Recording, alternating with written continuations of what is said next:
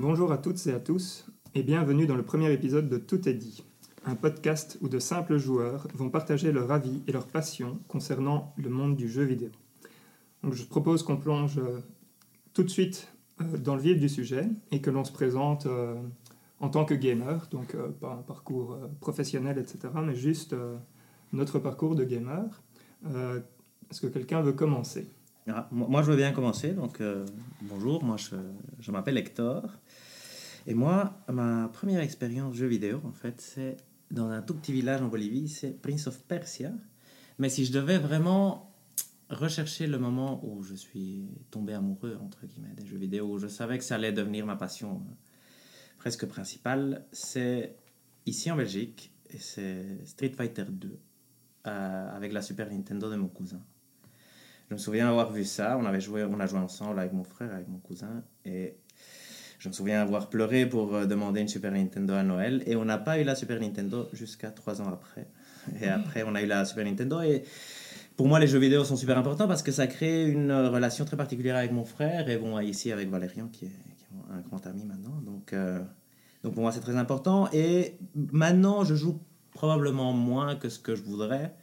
Mais je suis de près l'actualité, j'aime beaucoup l'industrie aussi. C'est quelque chose qui m'intéresse. Et malgré le fait que j'ai du mal peut-être à trouver une justification de pourquoi les jeux vidéo sont bien, je les aime quand même beaucoup.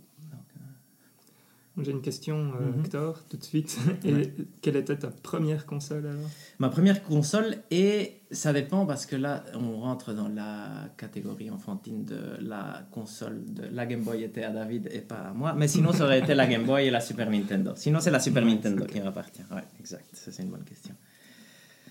Et oui, donc euh, moi je me présente, je m'appelle David pour le coup, je suis le frère d'Hector.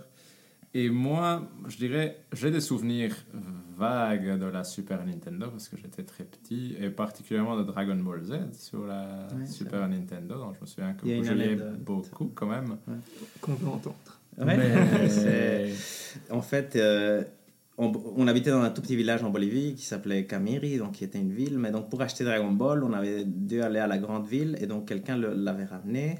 Et Pablo, mon grand frère, a prêté le jeu qui allait être offert à David à son copain avant l'anniversaire de David. Et donc après, quand mes parents se sont rendus compte, ils se sont un peu fâchés. donc, et nous, on jouait à, au jeu de David avant qu'il puisse le, qu'il l'ait reçu et qu'il ait pu vraiment jouer. Mais je dirais que mes premiers vrais souvenirs, entre guillemets, d'être tout à fait conscient de ce que je faisais, c'est plus avec la Nintendo 64 pour le coup. Hmm. Et l'arrivée de euh, FIFA ou de euh, Super Mario 64. C'est vrai. Parce que je me souviens que quand je jouais avec mes grands frères à FIFA, si je marquais avant les 10 premières minutes, c'était irréaliste, du coup il fallait recommencer le match. Par contre, si elles faisaient, souvent leur but était trop beau pour être. Euh, Par contre, c'est vrai que moi j'avais marqué des buts qui étaient valables, parce que dans une phase de jeu tout à fait réaliste. Voilà, et du coup, je me souviens de ces choses-là. Je me souviens aussi d'avoir fait des matchs sur FIFA de 90 minutes où on ne pouvait frapper que dehors du rectangle. et ce genre d'expérience-là. C'était génial. Et donc. Euh, ça, je dirais, c'est le début de, de mes années de joueur, même si à l'époque, je ne comprenais pas, je ne finissais pas grand-chose parce que je ne parlais pas anglais, donc euh, finir mhm. euh, Zelda ou Mario n'était pas nécessairement C'est vrai que tous les jeux en Bolivie étaient en anglais. Pas très bien ce qui se passait, et donc le moment où je me suis rendu compte que finir un jeu, c'était relativement normal, on va dire, c'était plus avec la PlayStation 2. Et euh, qui m'a introduit à plein de styles de jeux que je ne connaissais pas, comme FF10 par exemple, qui était plus ou moins le premier RPG que je jouais à l'époque. Et donc, du coup, je me souviens très bien avoir lancé le jeu et ne pas très bien comprendre pourquoi il y avait un menu pour combattre. ça doit être un bug, il doit pas être complet ce jeu, c'est pas possible que ce soit comme et ça. Et donc, à partir de là, par contre, là, c'est vraiment devenu quelque chose que j'aimais beaucoup faire. Et euh, ça a continué ensuite avec euh, la PS3, la PS4, il y a eu la Switch, il y a eu la... Très très fort la Nintendo DS, la 3DS. donc, euh, je dirais que c'est vraiment à partir de la PS2 que ça s'est consolidé comme euh, mon passe-temps préféré. Et donc, toi, Valérian, ouais. Et donc, euh, bah voilà, comme tu l'as dit, moi c'est Valérian. Et mes premiers souvenirs datent de quand j'avais 6 ans, je pense, si je me souviens bien. Et c'était avec la Mega Drive. Ah Et euh, les jeux auxquels je jouais principalement, c'était Sonic, Ristar. Je me souviens, c'était une étoile euh, qui se ressemblait un peu à du Sonic euh, comme ça. Et Rollo, qui était un jeu avec un éléphant qui allait chercher comment? Un écureuil, etc. L'écureuil te permettait de sauter plus haut. Rollo, lui, il était capable d'aspirer des noix, je pense, et de les jeter c'est sur des ennemis, ce genre de truc. Donc ça, c'était assez top. Mais euh, le vrai souvenir que je garde euh, de cette époque-là, c'était que mon père jouait à l'époque. Ah, chouette. Et euh, il jouait à un jeu qui s'appelait, enfin qui s'appelle toujours Mystic Defender, que j'ai retrouvé. C'est vrai rien pour les, rien que pour l'émission, je me suis dit Ah oui. ok, je vais rechercher euh, comment ça s'appelait parce qu'il y a une petite histoire avec ça. C'est que donc à l'époque, je commençais à faire des entraînements spécifiques gardiens. Ouais. Bon, voilà, que mon père me poussait dans le football, quoi. et euh, il y avait une fois où, avant l'entraînement, il était en train de jouer et il arrivait au boss. Je ne sais pas, maintenant je peux pas dire si c'était le boss final ou pas. Mhm. mais Il était arrivé à un boss et euh, quand il a, ouais, donc il a brûlé ses trois villes, quoi. et là, ça a été euh, un excès de colère ah, comme j'en ai jamais vu. C'était absolument exceptionnel, ouais. Je garde Hashtag en ça, euh, hashtag en colère, tout à fait. Et je garde ça comme souvenir. Et, euh, et je garde ça en fait comme un très très bon souvenir. Ah, ouais, ah, ça, c'est chouette. C'est vrai que c'est une trouvais- chouette anecdote. Ouais, je, je trouvais ça euh, génial de voir quelqu'un, tu vois, s'investir ouais, euh, autant Ouais, dans, un jeu vidéo. Et Enfin voilà.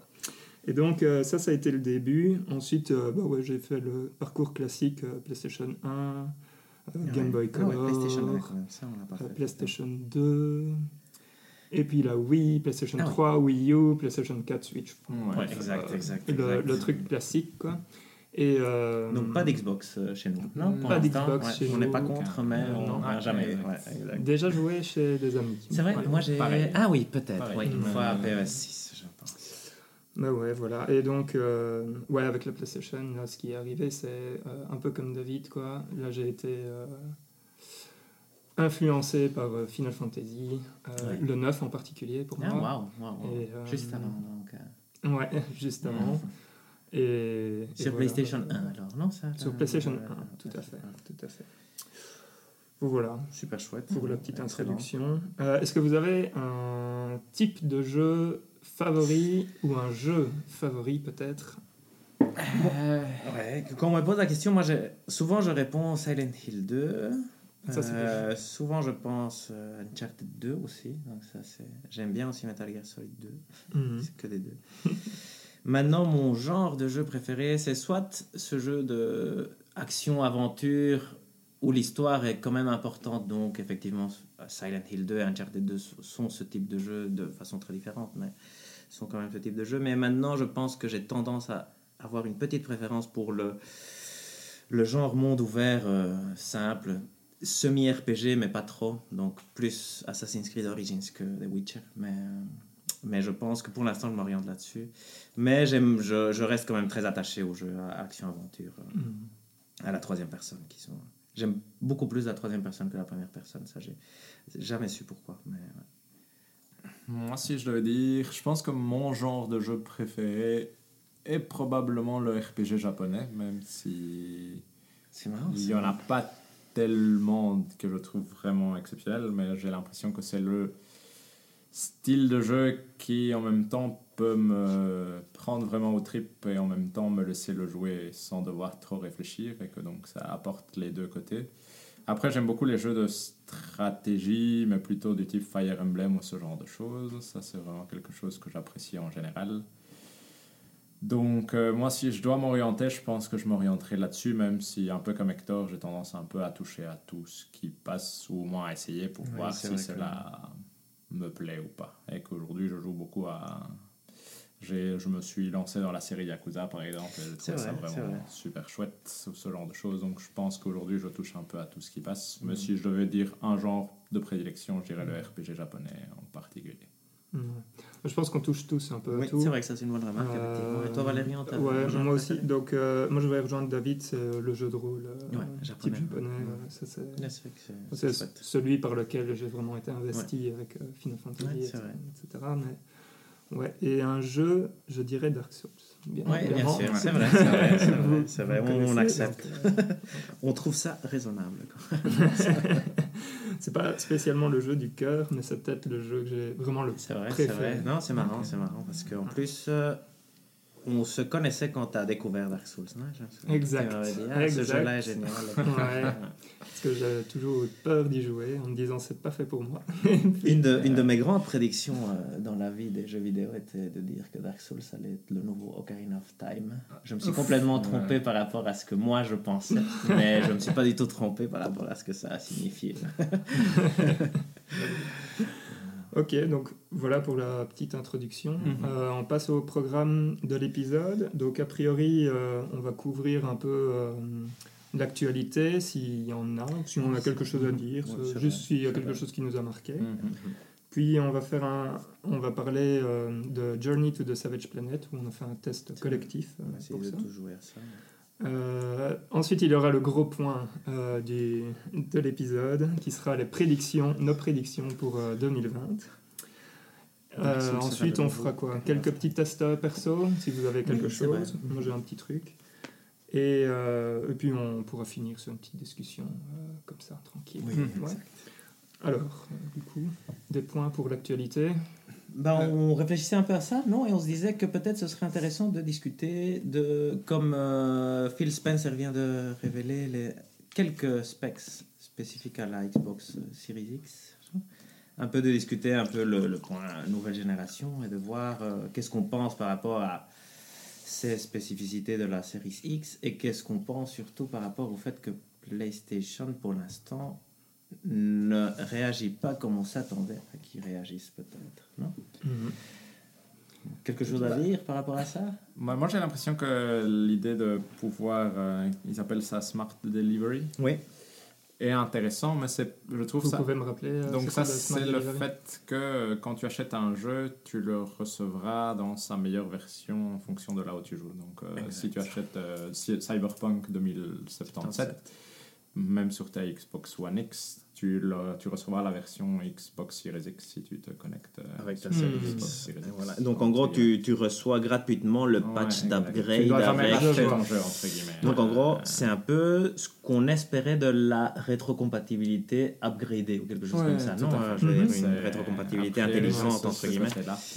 Après, ce qu'ils ont dit, c'est que... Bon. Euh, C'est très intéressant, ça met une certaine pression sur Sony par rapport au fait qu'ils doivent faire ça. Et par contre, ce qui est un peu surprenant, vu que moi je m'attendais d'une certaine façon à que la rétrocompatibilité intelligente soit d'office dans les nouvelles consoles. Ici, ils ont indiqué clairement que ça dépendait de l'éditeur. Pour l'instant, le seul qui s'est affirmé comme suivant la mouvance, c'est CD Projekt Red avec Mhm. euh, Cyberpunk 2077. Et donc, ça laisse penser qu'il y a certains éditeurs qui auraient tendance à encore faire deux versions différentes des jeux, non? Mhm. Mais et donc ça met aussi la pression sur Sony pour savoir si comment qu'est-ce que eux vont proposer par rapport à ça. Parce que c'est un peu maintenant obligé de proposer quelque chose de similaire, similaire, non si on ouais. veut pas se faire Ouais, faire tout à voir. fait. un autre point peut-être mais je, je, je passe vers un autre truc. 12 teraflops apparemment c'est immense non Ouais, mais ça, Donc, euh, on, on se doute que Xbox sera la, la tout console la plus tout à fait. Et donc là c'est vrai qu'il y a aussi un jeu à savoir pour vous quel va être le prix de la Xbox. Series X? Est-ce qu'il y aura deux versions? Et quel va être le prix de la PS5 de laquelle on pense qu'il y aura une seule version? On est d'accord? On touche un peu à, à une de mes prédictions. euh, Ok, euh, on- on- s'arrête là, on s'arrête là, on peut- s'arrête là, On peut on s'arrête là, parler, on peut euh, des teraflops si vous Ok. voulez. Oui, on peut parler des teraflops. Revenons Mais aux pas teraflops. versions. On parle pas de version. On, on dit rien sur les versions. On spoil pas la suite. Ouais. Donc, euh, donc euh, 12 teraflops, ça paraît immense. Je pense que la Xbox Series X, moi, je, n'ai aucune Mhm. idée, bien sûr, mais j'ai eu comme ça un, un aperçu vers le futur. Et je me suis dit que la Xbox Series X, c'était vraiment le truc de pointe et qui va coûter cher. Et donc, je m'attends à. Ce ne sera pas 600, cette version-là 700. qui va coûter 500. ouais. Je pense que Xbox va proposer quelque chose de 500, mais que ce ne sera pas la Series X. Ouais. Mais après, je n'ai aucune idée. Moi, je ne connais rien à rien. mais, Mhm. euh, donc, euh, c'est comme ça. Je me suis dit, ils, ils insistent tellement sur, euh, sur la 12. puissance de cette machine. Et quand tu regardes un, un PC super puissant maintenant, ça coûte quand même 1000 euros. Tu vois, Mhm. Même si tu le fais Mhm. toi-même, ça coûte 1000 euros. Et donc, tu dis, comment est-ce qu'ils vont faire pour... euh, Et euh, Pour amortir la Xbox One X, c'est quoi C'est 6 La Xbox One X coûte pour l'instant 500, ce qui fait Non, non, pardon. c'est Le 6 niveau teraflops. c'est 6 teraflops la Xbox One X. Ce qui est encore plus surprenant, c'est que la Xbox One, c'est 1,8. Ce qui veut dire que, d'une certaine façon, c'est intéressant de penser à ça parce que tu dis le saut entre la Xbox One X et la Xbox One de départ est plus important que celui qu'il va avoir entre la Xbox One X et la Xbox One Series X. Tant Mhm. autant euh, juste nombre différents simples et euh, proportions. Ce qui fait croire un peu que la Xbox One X est déjà prête presque pour la next gen. Dire, euh, on l'exploite pas maintenant, mais c'était peut-être déjà une console next gen finalement. Dire. Donc tout ça est à voir. Après, moi je ne sais pas du tout que ce que ça implique. Ouais, vrai. et j'ai pas joué à la Xbox One X. On n'a pas de PS4 Pro non plus, donc on ne sait pas du tout s'il y a un vrai Gap, euh, gap significatif entre une version normale. Parce que par exemple la être obligés PS4, de oui, changer de télé. Tout à fait. Ça, par contre, ça c'est horrible. Ça, c'est horrible. Je, commence à regarder effectivement les télés. Par contre, ça, j'ai vu une vidéo YouTube un jour qui disait il faut pas acheter de télé Ouais. avant juin 2020 parce qu'il y aura Il y un, aura une nouvelle. euh, un saut euh, technologique important. Donc, euh, et donc tout va diminuer de prix ou devenir beaucoup mieux. Je veux dire, c'est un Mhm. des deux.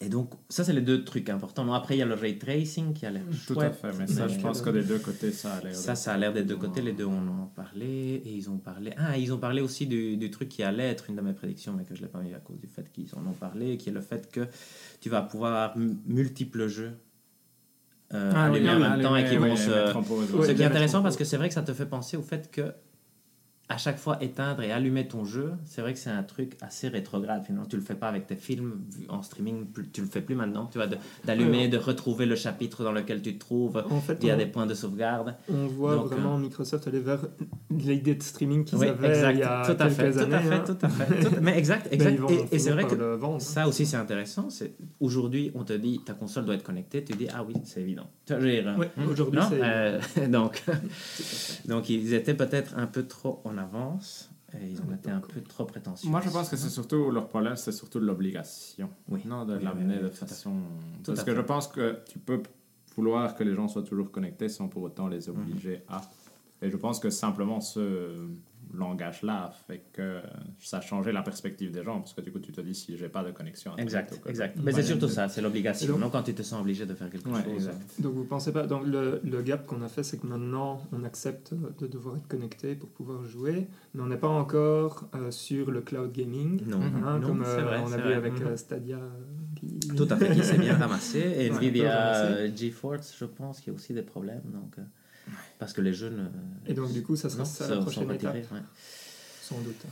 Ah, C'est difficile à dire. Non? C'est En vrai, partie, c'est- mais je pense pas totalement. Je pense pas pour- complètement, mais pas je pour pense en 2020, partie. je pense Non, pas, pas mais- pour- Et je pense qu'il y a un truc qui, qui change tout, mais là, de nouveau, je ne sais rien de, de rien, mais je pense que l'impact écologique de- du streaming Oui, va à un ça. moment euh, peser Ouais, et qu'on va peut-être pas pouvoir aller vers ce, Correct. ce truc-là. C'est à voir. hein, je euh, Un dossier pour plus tard. Exact, Exact, un dossier tout à fait. effectivement. D'autres euh, points, bah, il y avait le. Il y a eu la- la mort de- du monsieur qui avait développé le Konami Code Code, oui, euh, donc, à euh, l'époque. mhm. Donc euh, ça c'est. qui, qui- qui C'est quand même triste parce qu'il est dans partout, non? Il est partout, il est fameux. Et donc, Kazuhisa Hashi- Hashimoto. euh, ouais. Ce Yes. code qui s'est retrouvé dans plus ou moins tous les jeux Konami à partir d'un certain moment et qui Tout permettait à, chaque fois de débloquer des choses différentes. Exact. Et dont le seul d'entre nous à avoir utilisé Oui. est Hector. Dans, dans International Superstar Soccer sur Super Nintendo, si tu faisais le Konami Code, t'avais l'arbitre qui devenait un chien. Ça- C'était dans lequel? Le 98 Euh, non, je Euh. pense que c'est avant. et le 64 Avant. Deluxe. Deluxe? Ah, it turns the referee into a dog. Ah ah, c'est correct en plus, ça, c'est marrant, ça, ouais, c'est le- bon, Ouais, ça. C'est quand même une... Ouais. Moi, je ne l'ai jamais utilisé. Non, moi je ne l'ai jamais utilisé non Non, plus, non je plus, non plus. pas. Le saviez-vous qu'il est- il était plusieurs fois. Enfin, tu peux l'utiliser dans Metal Gear Solid Ah, non. 2. Et euh, apparemment, quand tu le fais, euh, Snake va te dire what, what do you think you're doing? Ah, c'est génial quand même. Ça, c'est vraiment pas mal. Voilà. Donc, à euh, refaire ouais, une fois. Tout à fait, euh, tout sur, à euh, fait. C'est vrai. C'est vrai que, en tout cas, ça c'est, ça, c'est dommage. Parce qu'il a Tout à quand même euh, un peu marqué l'histoire à sa façon. Tout à fait. Mhm. Les cheat codes, c'est quand même un truc qu'on- qui nous Qui- manque, non? Ouais, Quand tout à même, fait. un Ça, ça- apparemment, sur Netflix, tu peux faire le Konami Code et ça donne quelque chose. j'ai Exactement, entendu. Ouais, j'ai donc, euh, lu ça aussi. Euh, Mais, mais oui, c'est quelque chose qui a disparu et qui est quand Ouais, même vrai. dommage en général. Parce que Je, je spoil l'avenir, mais j'aurais bien utilisé un cheat code pour Terra. bah, ça- c'est un bon segment pour la. Est-ce qu'on a Ah des, des news Ah ouais, est-ce qu'on... attaque oui, je pense qu'on peut passer, non? À la suite, euh, peut- on, est- on attend avec impatience plus de news, je crois. Non? Parce que ouais, c'est un peu mou pour l'instant. On attend. Tant nouveauté jeu que nouveauté news, on est un peu sur notre fin. je Tout à fait. Donc, le test de euh, Journey to the Savage Planet, qui a été développé par Typhoon Studios, récemment acquis par Stadia Tout à fait. Exact. euh, en décembre 2019. Donc, euh, de genre action-aventure, sorti Mhm. le 28 janvier 2020. Euh, je fais une petite euh, description ou pas? Avec plaisir, Ouais, oui, euh, tout à fait. ok, C'est donc- toujours bien. La description du jeu. Vous êtes, un, vous êtes une nouvelle recrue de Kindred Aerospace, quatrième entreprise d'exploration spatiale, et vous allez, pour le programme Pionnier, devoir déterminer si la planète Hari 26 est habitable pour les humains. Par contre, votre employeur ne vous a ni fourni d'équipement, ni de carburant pour revenir. Muni d'un scanner et d'un petit pistolet laser, vous partez alors à l'aventure sur cette planète Voilà, qui s'avérera Donc, possiblement Hari 26. hostile. Possiblement, effectivement. Donc c'est un jeu qu'on a tous joué. Et On a tous fini. on a tous fini, ce a qui est un miracle, soit étant passant, différentes, je ne me connais pas encore, mais moi je fini. finis rien. Sauf Journey Savage Planet. Qui a envie de, de se lâcher sur ce jeu? Hector, Et qu'est-ce que vous avez trouvé d'ailleurs euh, Avis positif, négatif, mitigé? Moi je dirais mitigé si j'ai l'op- l'option des, des trois, plutôt négatif. D'accord. Mais Ah ouais, tu veux dire l'impression générale. Général, l'impression ouais. générale, comme ça en un seulement. Moi, j'aurais tendance à être plutôt négatif aussi pour le coup. Et toi Valérien Ah, euh, Plutôt positif, t'as le droit. Plutôt positif. faut- voilà, Ok, exact. voilà, je pense que on comp- Parce moi je comprends aussi qu'on puisse avoir un avis Bien positif sur le. C'est bien, il ne faut pas qu'on soit toujours Tout à fait, d'accord. Parce que moi, je trouve que c'est un jeu qui ne fait rien de particulièrement intéressant, ni dans le bon sens, ni dans le mauvais sens. Mhm. C'est-à-dire que c'est un jeu qui ne m'a pas spécialement surpris à aucun moment, Mhm. Ni en faisant quelque chose de particulièrement intelligent, ni en faisant quelque chose de particulièrement frustrant. Il y a juste un point, je pense, qui, moi, m'a étonné particulièrement, c'est le système de progression du jeu. Qui est Mhm. cette idée d'avoir un objectif lointain qui est la tour à explorer, mais d'être quand même limité et d'avoir des missions annexes à être. des- par lesquelles tu es obligé de passer et qui sont vraiment, entre guillemets, comme Ouais. des étapes intermédiaires cachées que je trouve pas très bien intégrées dans le Mhm. jeu, pour le coup. Donc ouais, là, là, c'est vrai que j'ai une petite remarque. On, on pourrait presque dire que c'est un Metroidvania, mais on discutait de ça avec David hier. Le, c'est vraiment un semblant de Metroidvania parce que c'est vraiment si j'ai cet upgrade, je sais passer au point suivant, mais c'est pas quelque chose que où je pourrais utiliser l'upgrade vraiment à beaucoup d'autres endroits du, du monde que j'ai vu par avant. Après, j'imagine une fois qu'on rejoue et qu'on revoit, on pourrait voir les moments où je pourrais utiliser les upgrades. Mais ici, à chaque fois, j'arrivais, j'étais bloqué, on me disait l'upgrade va être là-bas, j'allais chercher l'upgrade, je passais au point suivant, j'utilisais presque jamais l'upgrade. Sauf à des points très très Est-ce que vous êtes limités. beaucoup revenu En fait, est-ce que vous avez euh, tenté de collectionner entre guillemets tout ce qu'il y avait à collectionner ou pas? Juste quand je me suis perdu, et je me suis perdu plusieurs fois. Mais euh, ça, c'est. Un tout petit peu, mais je trouve que justement, c'est c'est pour moi le- la faiblesse de cette organisation-là, c'est qu'il n'y a pas grand-chose à collectionner d'intéressant.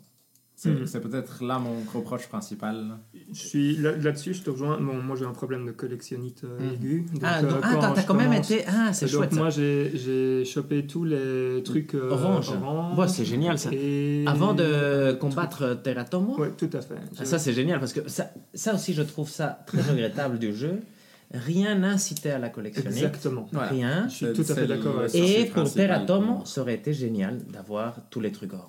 Parce que je l'aurais tué d'un seul coup. J'ai mis deux heures et demie à le tuer parce que je suis nul. Ça c'est aussi, mais, mais voilà. Mais, Mais- j'avais pas beaucoup de vie. Mhm. Et donc c'était handicapant. Et je me suis dit, si j'avais su, j'aurais collectionné. Mais à aucun moment, à aucun autre moment du jeu, c'était nécessaire d'avoir plus. C'est jamais euh, nécessaire. et- Enfin, vraiment Sauf nécessaire. pour Terratom où tu peux te dire, bah voilà un peu plus, bah faites que ça aille plus vite. Mhm. Et pour moi, c'est là le souci structurel du jeu, c'est que comme il n'y a rien d'intéressant à collectionner, entre guillemets, j'ai vraiment ressenti ces pouvoirs annexes à devoir débloquer comme des limitations artificielles pour m'envoyer faire des choses, m'obliger à faire des choses, entre guillemets, et pas vraiment comme un outil supplémentaire dans un arsenal que je pourrais Mm. ensuite m'amuser à utiliser. C'était vraiment Ouais, genre, je dois l'avoir parce que sinon je peux pas continuer, plutôt que, oh chouette, j'ai ce quelque Oui, chose. et C'est vrai, c'était pas des compétences agréables. Ouais. Je comprends. En fait, moi, le truc, c'est que pour ça, donc, euh, je vous rejoins. Enfin, je, je comprends tout à Mhm. fait votre point de vue. Le truc, c'est que comme j'ai essayé de collectionner tout et que j'ai été pris par ce truc-là où je me suis dit, mince, euh, enfin, allez, je vais me faire plaisir comme ça. Tout à fait. Alors parfois, je, je gagnais une capacité et je me disais, ah, c'est cool parce que je peux retourner depuis le début. Et donc, Ah, en fait, ce que j'ai fait, ouais. c'est à chaque fois que je gagnais une nouvelle capacité, je redémarrais de la, de la base Ah. spatiale et je refaisais tout à pied, en fait. Ah, waouh, waouh, waouh. Ouais, donc ça, c'est une, une chouette façon de le jouer, je pense, où il y a moyen peut-être de profiter c'est- plus. assez rigolo parce que justement, bah, tu te dis, ok, bah, tu as certaines euh, phases de plateforme qui Ouais. deviennent super, enfin beaucoup plus agréables, et puis euh, en même temps, tu te dis, ah, tel point, j'arrivais pas à y aller avant, maintenant je peux y aller. Enfin bref. Et t'apprends à mieux connaître probablement le jeu, parce que moi, c'est un truc que je regrette aussi. Le jeu ne se Ah laisse pas apprendre, je trouve. Il te met des nouveaux monstres qui te tuent. Il t'explique pas nécessairement que tu vas devoir les tuer. Par exemple, les, les poulpes qui tournent et qui t'envoient du poison. Ouais. C'est vraiment c'est des, des monstres ultra désagréables. Euh, J'aimais pas du tout qu'on me Mhm. tue et je trouvais pas l'intérêt qu'on me tue. Tu vois, j'étais pas comme ouais, je vais aller Ouais, tuer je tout le monde, c'est amusant. C'était pas amusant. Ça m'empêchait de explorer, de prendre Mhm. du plaisir à explorer entre guillemets. Et il n'y avait pas de plaisir à effectivement à tout détruire. Donc, euh, Donc, c'est exactement. euh, Enfin, c'est Ah marrant ouais. parce que. Donc, moi, du coup, un, point que j'ai bien aimé, c'est justement la construction du monde ouvert. ok, oui, oui, Vu tout à que fait. Non, en mais c'est bien, tu t'en as euh, profité, voilà. Mais tu l'as bien. Et ce que j'adore, c'est que ça profité. regorge de possibilités, euh, mais en même temps, tu vois, c'est très euh, contraint et euh, tu, tu te fais pas, t'es pas débordé. En fait. Ok. Et donc ça, c'est un point que j'aimais bien. C'est bon, vous, du coup, c'était l'inverse, vous étiez absolument pas débordé, donc en fait. Non, vous étiez exact. un peu. On a ouais, moi aussi, j'ai mis. moi, j'étais perdu, Ah ouais. sauf quand j'étais dans, comme un, dans un jeu linéaire. Ouais, c'est ça. Et, euh, Et il est assez li- linéaire. Il hein, est linéaire. Moi, je l'ai joué de façon linéaire, effectivement. Et- Et, parfois, je devais reculer parce que là, j'étais bloqué et la mission, la mission secondaire pour débloquer euh, l'upgrade m'indi- m'envoyait vers un, un endroit qui était derrière. Mais, Ouais. mais sinon, effectivement, j'ai fait tout, euh, tout de façon linéaire. Et moi, ce qui est intéressant, c'est que je pense qu'à mon avis, on n'a pas dû avoir les mêmes euh, impressions aussi. C'est que par exemple, moi, à chaque fois que ça me demandait des matériaux à, à obtenir, c'était vraiment une. J'ai presque eu du mal à comprendre pourquoi on me Ouais, demandait en plus d'aller pas obtenir quelque chose de particulier, d'obtenir du matériel. Et je suppose que c'est cette envie de me faire explorer, mais c'est là que je trouvais que le fait de mettre un monde où il y a rien de profondément intéressant à, à collectionner Mhm. faisait que moi, il y a plusieurs fois où j'ai dû vraiment aller farmer du matériel pour passer à l'étape suivante. L'aluminium, moi, j'ai dû voir sur YouTube qu'il y a des abeilles qui te donnent l'aluminium. euh, Ah, ouais, exact. Donc, donc, moi, j'étais pas. Non, Ouais. tout. Moi, c'est Non, non, ça exact, mais en fait, c'est ça euh, qui est, ce- ça qui est bien aussi, c'est que toi, tu l'as joué comme il fallait, je crois. Et la critique que nous, on pourrait lui, lui faire maintenant, c'est que le jeu ne te faisait pas comprendre ni te suggérait qu'il fallait le jouer Mais comme ça, ça. je suis tout à fait d'accord. En Et le que c'est quand même un défaut inhérent au jeu lui-même. Parce que Ouais. moi, j'aurais voulu, voulu le jouer comme ça, mais je pensais à aucun moment qu'il fallait le jouer comme ça, tellement j'avais la mission principale qui m'indiquait va là-bas. Je veux dire, le point orange, quand j'appuyais sur, euh, Ouais. sur le joystick droit, me disait tu dois aller là-bas. Et donc, euh, pour moi, c'est très difficile quand j'ai une mission qui me dit tu dois aller là-bas, Il de ne pas aller là-bas. Voilà, exact, exact. Mais il y a aussi, euh, allez, parce qu'au début, on te, on te demande euh, de découvrir euh, la planète, mais en fait, c'est un peu vague parce qu'on te dit aussi, ouais, et tu devrais peut-être euh, choper du carburant justement pour essayer de retourner ouais, chez ouais, toi. ouais, tout à fait. Et je pense que tu peux finir le jeu, bon, ça je l'ai pas fait, mais tu peux finir le jeu sans, Sans- aller jusqu'à Teratomo. Si tu as assez d'essence, tu peux Tout juste fait. te C'est barrer. vrai Ouais, Ah, je tu peux juste aussi, partir je et tu peux ne pas tuer Terratom. Je- Intéressant, intéressant, intéressant, intéressant. Vous avez tous tué Terratom Oui. Bien évidemment. Vous détestez tous Et c'est là que apparaît mon deuxième principal défaut. C'est que je pas encore donné, mais celui-là va être euh, un des miens aussi. Vas-y, David. Pour moi, au fait, je sais pas si ça va être le même, mais pour moi, le jeu souffre d'une imprécision dans ses mouvements Ça, c'est vrai. qui est Ça, c'est très important. quand même très embêtante parce que ça rend chaque mort frustrante et tu n'as pas l'impression que c'est ta faute, tu as l'impression que c'est les commandes qui ne réagissent pas comme tu voudrais qu'elles réagissent. Alors, Et c'est quelque chose qui m'est arrivé plusieurs fois et les boss ont tendance à être un poil trop longs pour ce genre de commandes et du je coup... vais nuancer euh, ton propos. Ah ouais. Moi, j'ai la même chose, Mhm. mais principalement avec euh, le pistolet, en fait. Ouais, c'est le pistolet, Le pistolet qui est m'a- nullissime. nullissime. Si vous avez un peu, je sais pas si vous avez fait les trucs de recherche des scientifiques, ça permet d'améliorer le pistolet. Quand tu l'améliores, tu as plus de balles, tu, tu tires un peu plus vite, euh, tu tires Ça un peu plus fort. ouais. Rien. Je veux dire, il n'y a ouais. rien de fun dans ce Non, pistolet. le Alors au début, ça, marche un peu Oui, tout à fait, arcade et tout à fait, c'est tout très, très drôle, mais Et, Enfin, je sais pas si- et moi, quelque chose qui m'étonnait aussi, c'est l'imprécision du pistolet. Parce Ouais, qu'il y avait exact. Il y a des énormément moments de fois où j'avais l'impression Ouais. de viser la bonne chose et que je ne le touchais pas. Je suis complètement- Non, Et ça c'est c'était. très perturbant Mhm. quand ça arrive. Surtout avec Teratomo quand tu vises la boule jaune et ça n'explose pas Ouais. et tu ne sais pas pourquoi. ça. Surtout quand c'est la 17e fois que tu le fais et moi, j'ai eu as aussi- prévu de faire une sieste? Le temps est en train de passer que tu ne devras pas faire ta sieste. Et moi, j'ai eu aussi un, un peu de souci avec les sauts et les dashs, dans le sens où, une fois en l'air, tu n'avais plus aucun contrôle sur ce que tu faisais. Et Tu ça m'est arrivé plusieurs fois Hmm. De courir, sauter, faire mon double saut et d'être là. Merde, j'aurais pas dû courir de base parce que mon double saut va m'entraîner trop loin et d'être en mode. Ouais, j'espère ouais, je je vais ça tomber au bord. Ça, c'est Mais- débile, mais il y a une capacité qui te permet de, de te contrôler Ah ouais. pendant le saut, Ah, ça, qui c'est se pas mal. débloque avec les trucs de recherche. euh, Ok, mais ça, par ça, c'est exemple- je je été bien, ouais. Euh, bref, je, je suis d'accord que ça Mhm. devrait être de base, quoi. Enfin, Oui, en tout cas, ça Ou- devrait ou être non, clairement un centre. Oh, ça aurait, voilà, t'aurais dû être, euh, avoir plein de Des motivations. des pour, motivations pour euh, effectivement découvrir plus et upgrader ton matériel, tu parce que fait. Pas assez de- ouais, parce que c'est vraiment mal motivation, communiqué Mhm. que ton matériel peut être upgradé, je trouve. Tu dire, En euh, tout cas, tu as du mal à voir l'intérêt. Mm. de T'as du mal à voir l'intérêt. de- Et c'est vrai que t'as l'imprimante 3D, mais même elle te. Je veux dire, t'as pas envie d'explorer ce que t'as dedans, tu Ouais, comprends pas ouais, très bien ce que va faire chaque truc. Donc, euh, Et mais c'est très curieux de voir ce que, comment Valérian l'a joué parce que je trouve que c'était le jeu que Ouais. j'aurais voulu jouer et que j'ai pas joué. Tu vois, Après- donc là maintenant, je vais prendre un donc, point positif et négatif. Oui, euh, bien sûr, bien sûr, bien sûr. Donc, quand tu le joues comme ça, donc moi ce que j'ai adoré c'est la première partie euh, du jeu. Mhm. Parce que là je trouvais que le rythme était vraiment chouette parce que tu débloques quelque chose, tu reviens, tu redécouvres des nouveaux trucs, etc. Ouais. Et puis à un moment, tu arrives dans la deuxième partie et là tu tombes sur euh, de la monotonie où tu scannes, enfin tu scannes euh, le- la biodiversité euh, autour de toi. Ça ne sert à rien. Mhm. Mais tu, enfin moi je le faisais. euh, Moi, je ne scannais Euh, pas moi, je le pendant faisais longtemps. ouais, Non, ouais, non, ouais, ouais, ouais, et ça- après, je me souvenais que je devais Voilà. scanner Ouais. et j'ai raté plein de trucs parce que je scannais pas. Bah, et- mais ça ne sert à rien, tu vois. C'est comme Souvent, tu disais, ça tu sert à n'as pas de rien. motivation à le Et, et le seul moment où ça servait, c'est que ça te débloque les missions secondaires. Parfois, quand tu scannes l'objet ouais, qui te dit le ouais, ouais. Et à part voir, tu vois, un, monter euh, Ouais, fait. ton pourcent, là, ça, ça ne sert absolument à rien. Et donc ça, je trouvais ça un peu dommage. ouais, je trouve aussi. Euh, là, ça perdait, enfin, ouais, Oui. ça perd euh, beaucoup d'intérêt. Et je trouvais pour le coup que tu sentais le jeu à collectionner dans le sens où moi, quand j'ai pris ma première boule orange, j'étais là chouette. Il doit y en avoir une vingtaine. Tu regardes le chiffre, il y en a genre 100. Et j'étais là. Ouais, euh. Il pourquoi il y en a 100 J'ai- Et t'as combien suis- de petites barres de vie après euh, Alors, en fait, euh, non, ça bah, Ah, alors ça, c'est un truc aussi marrant. Euh, je pense qu'une fois que tu en as collectionné genre euh, 60, après, tu les collectionnes vraiment pour les collectionner parce que tu Ok. gagnes plus de barres de vie. Ah, wow. Ah, ok. Ça, c'est. Euh, C'est curieux, ça. Parce que je me suis fait la réflexion. À un moment, je me suis dit, euh, ah, euh, parce que donc au début, je pense que ça upgrade tous les deux que tu trouves, et Ok. puis Ouais. c'est tous les trois que tu trouves. et, puis, ok.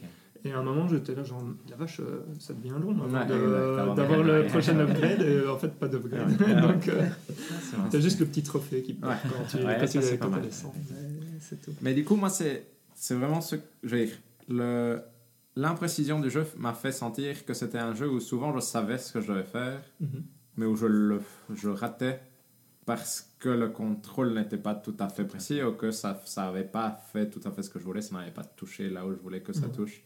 Mon saut avait pas été assez précis, et c'était probablement en partie de ma faute. Mais du coup, ça, ça me donnait un peu cette impression d'être comme un jeu à puzzle, entre guillemets, où tu sais ce que tu dois faire, mais le faire est un peu chiant. Mhm. Et du coup, ça te frustre, ça peut te frustrer. Moi, j'ai été très frustré. C'est vrai que ça, c'est le gros côté euh, négatif pour moi du jeu. Parce que je me suis amusé quand même, je crois. Mais j'ai souvent été frustré, soit parce que j'étais perdu, et j'aime pas du tout être perdu Mhm. dans un jeu, soit parce que j'arrivais pas à faire ce que je savais que je devais faire, comme Teratomo. Et, euh, et donc, ouais, ça, c'est surtout ce côté-là où je me dis, ah zut, j'ai- j'aime pas du tout être frustré quand on joue. Ça me fait ne, ne pas tellement aimer le jeu. Mhm. Mais sinon, c'est curieux parce qu'il y a plein de moments où tu te dis, ah, il, il est chouette. Je, je vois comment il peut être chouette. Et bouffe, après, juste après, il y avait souvent quelque Ouais. chose qui faisait que, ah non, zut, je j'ai pas compris. Il y avait encore deux points qui, qui m'embêtent. Bon, Mm. euh, toi, tu dis Teratomo. Moi, j'ai pas eu de problème avec le boss, mais par contre, j'ai eu un problème avec la tour avant Ah, oui. Teratomo. La partie où tu descends d'étage en étage. Ah ouais, ça j'ai regardé sur YouTube. Ah ouais, ok. Bah, écoute, t'as bien fait parce que moi, à un moment, j'ai cru devenir fou. Euh, J'en J'étais là, pourrais genre, mais ça ne sert à rien de faire un truc pareil. Euh, C'était. Enfin, je sais pas. Là, j'ai. Et moi, ça a été mon souci en général avec le jeu en général, je dirais, c'est que je trouvais que les idées étaient souvent pas mauvaises, mais que tout était trop long. Ah, trop long. Pour moi, tout était trop long. C'est-à-dire, Teratomo, par exemple, il a trois barres de vie. Je Mhm. suis là, pourquoi n'en a-t-il pas que deux? Au final, j'ai Mhm. très bien compris ce que je dois faire. C'est Ouais. pas si compliqué que ça. 150 Pourquoi la tour doit avoir 20 étages et pas 10 ou je ne Ouais, sais pas ouais, combien il en a, mais pourquoi Mhm. est-ce qu'elle en a pas la moitié? Pourquoi est-ce que ce monstre, euh, je dois lui tirer 50 fois dessus et pas 10 fois dessus? Et souvent, c'était, j'avais l'impression que le jeu avait une bonne idée, mais se sentait obligé de forcer un peu dessus pour rendre cela difficile.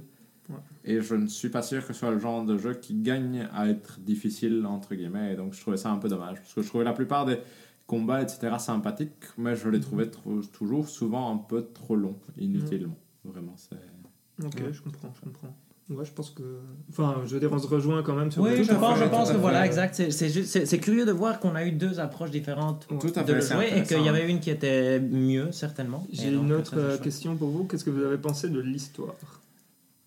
Je Toi- l'ai oublié 80% du temps. Ça, c'est vrai que c'est un très bon point. Ça, c'est un très bon Quand point. elle était là, c'était pas spécialement satisfaisant.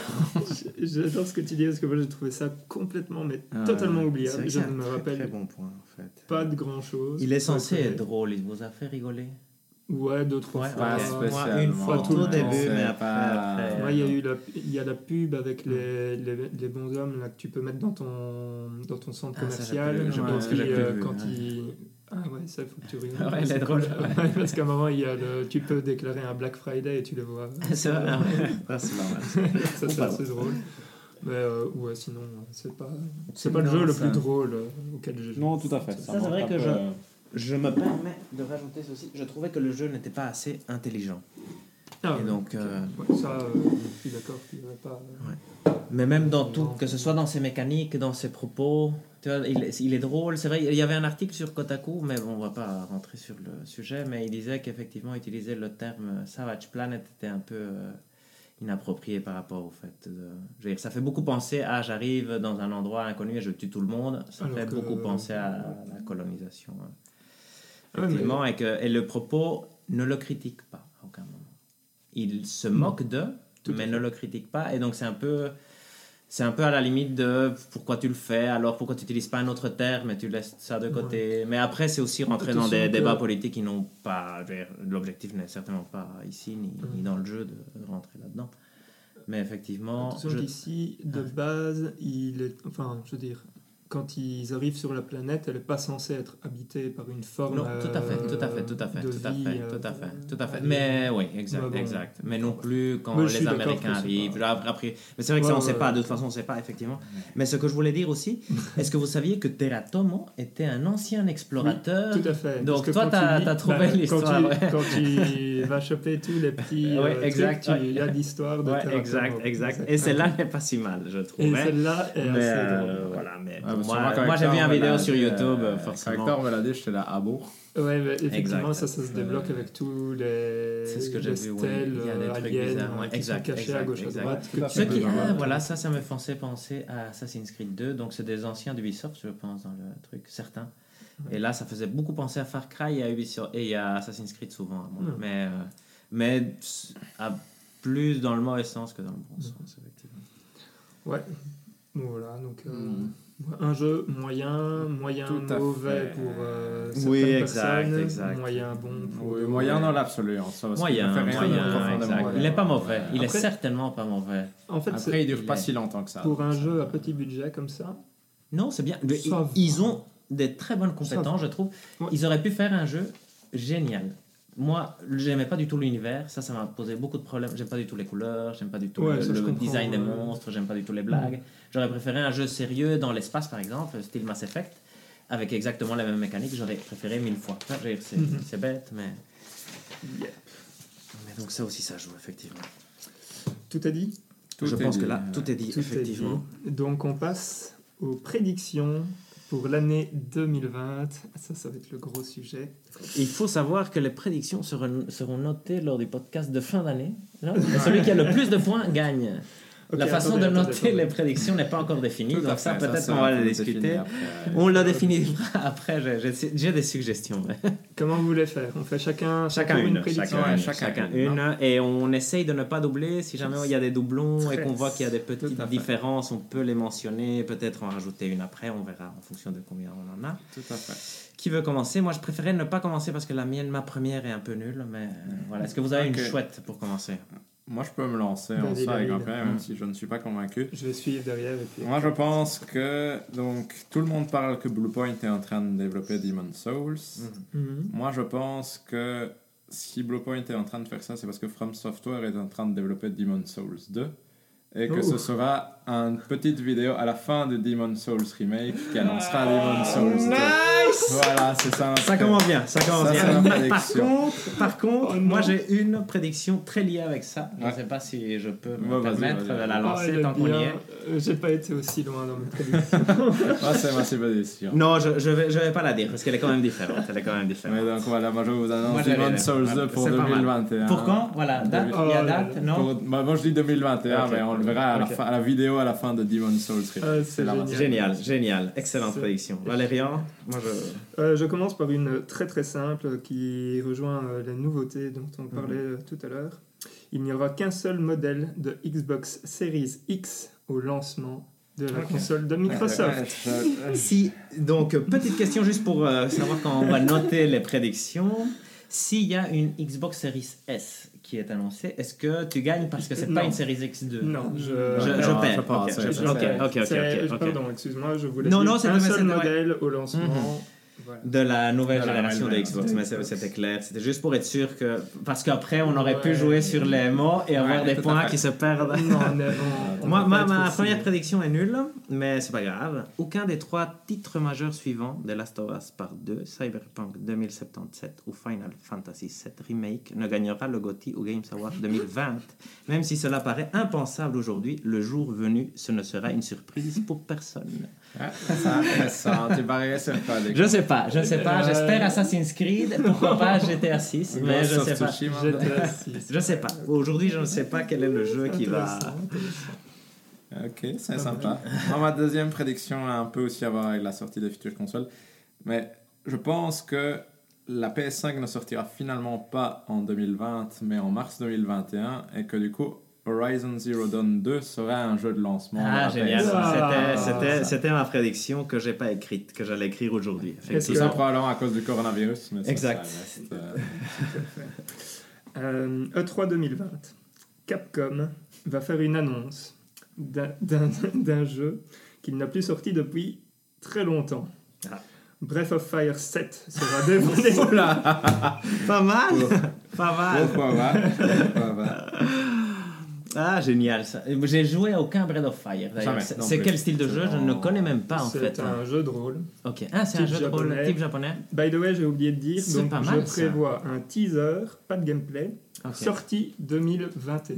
Pas mal. Pas mal. Pas Donc c'est un RPG classique, ce serait peut-être un reboot en fait. Ça aurait beaucoup de sens. Ça pourrait. Si, Ouais. peut-être. Ça pourrait J'ai dit un nouveau. hein, Ouais, exact, donc, euh. Non, non, non, non, mais- ici c'est très bien. Je veux dire, ici c'est vraiment oh, très mais de toute bien. façon, on verra. euh, Ici, dire, là, là, effectivement, on jouera sur les points. Tu n'auras pas Ouais. 1500 points, tu auras Non, non. 1499. ouais. Donc, euh, moi, le deuxième, ça commence à venir un peu, un peu mieux. En plus de Demon's Souls, Bluepoint travaille sur un nouveau projet de remake. Ce projet est particulièrement ambitieux et inattendu. Il travaille sur un jeu très présent dans le conscient collectif, de façon subliminale, mais en même temps presque complètement oublié. Ce remake contiendra les deux versions du jeu. Je parle bien des versions Gestalt et Replicant. Bluepoint travaille sur un remake du premier Nier.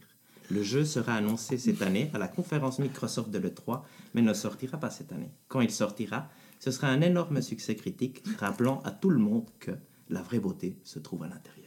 Yeah, c'est vraiment écrit. C'est vraiment très bien écrit. Et donc, ça vous donne pas un peu envie qu'ils refassent le premier Nier Je Pourquoi pense que c'est pas? faisable que ce soit Platinum Games qui refasse le premier Nier. Ça aurait beaucoup de Avec, sens, je trouve. euh, les annonces Parce que- ouais, exact. Mais je, je suis pas sûr parce que maintenant j'ai entendu ils ont dévoilé la deuxième et apparemment la quatrième est importante et il y a plus de remake, j'ai cru comprendre donc il y aurait pas de remake. Je trouve qu'un remake du premier Nier, moi me tenterait quand même pas mal, un bon remake Tout à fait. Mhm. parce que la, la bande son, je sais pas si vous avez écouté, elle est vraiment incroyable. Et, et le premier Nier déjà avait apparemment quelque chose de- d'exceptionnel même s'il était Mhm. nul dans le fond. Non? Mhm. Ok, pas mal.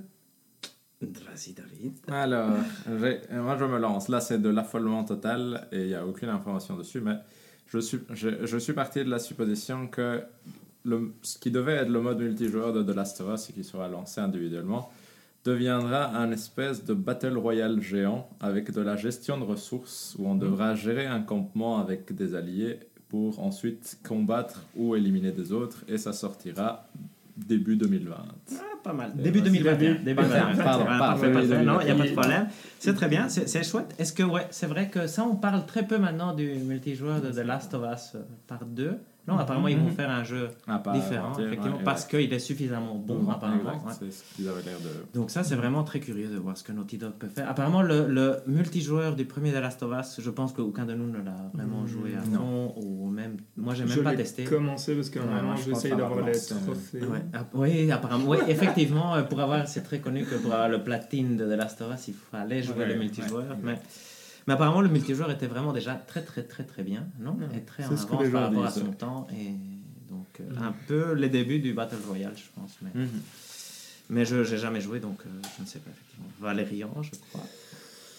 Ouais, bah en fait, euh, ouais, ça me fait peur. Donc,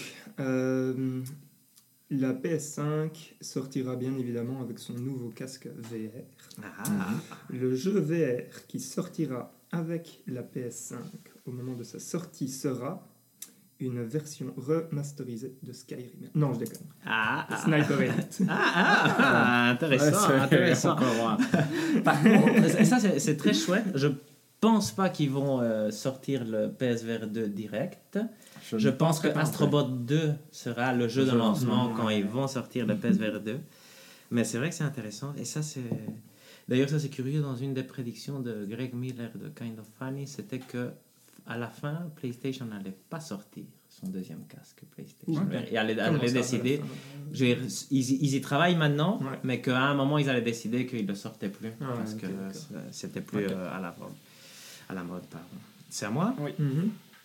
Celle-ci, je trouve, est pas mal. Ok. EA et Sony s'allient pour un projet surprise. Annoncé lors de l'événement de la présentation de la PlayStation 5, il s'agit de la plus grosse annonce de l'événement. EA prête la licence Star Wars au meilleur studio interne de Sony. Le prochain jeu Naughty Dog, après The Last of Us Part 2, est un jeu Star Wars.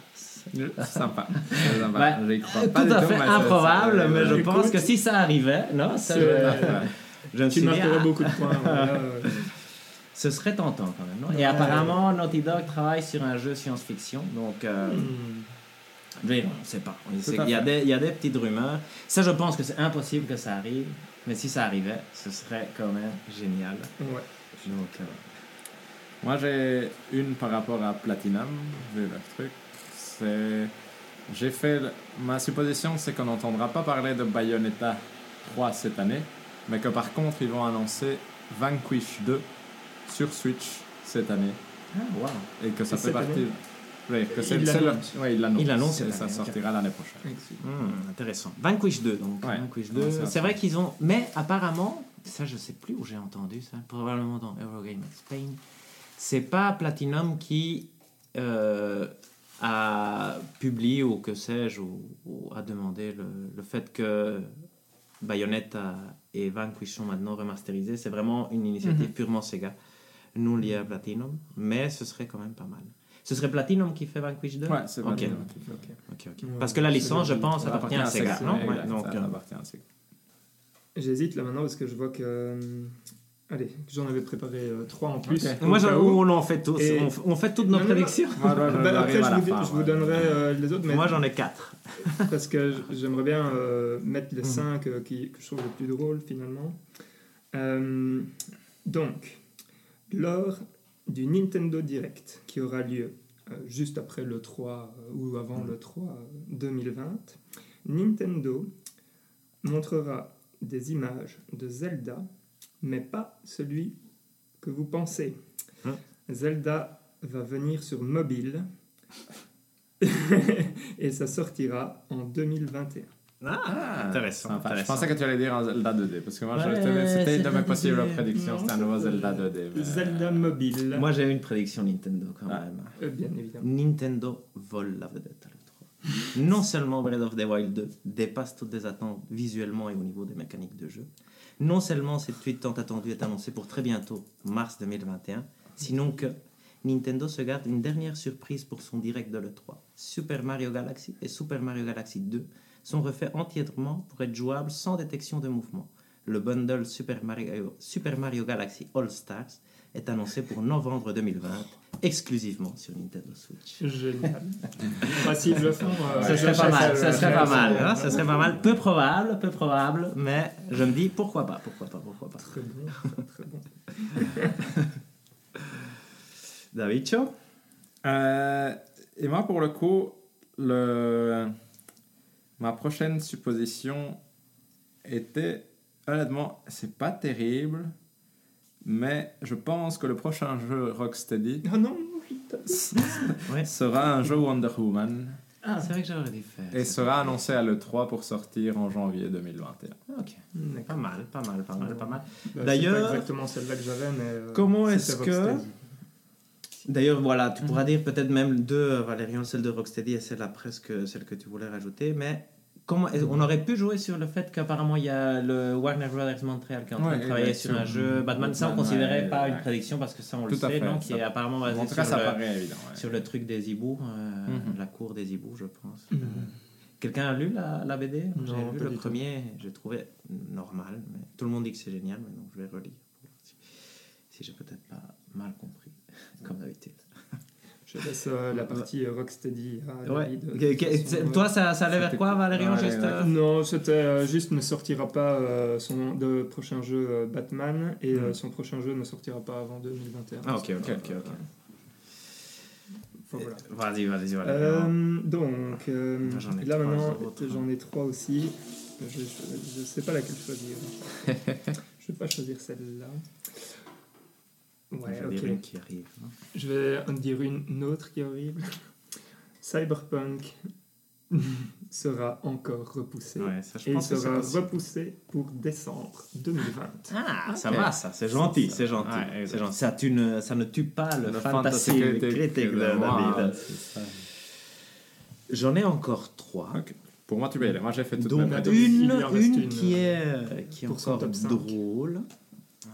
J'hésite. Bon, mais je vais, je vais faire celle-ci parce que je crois qu'elle peut arriver, même si je pense pas qu'elle va arriver.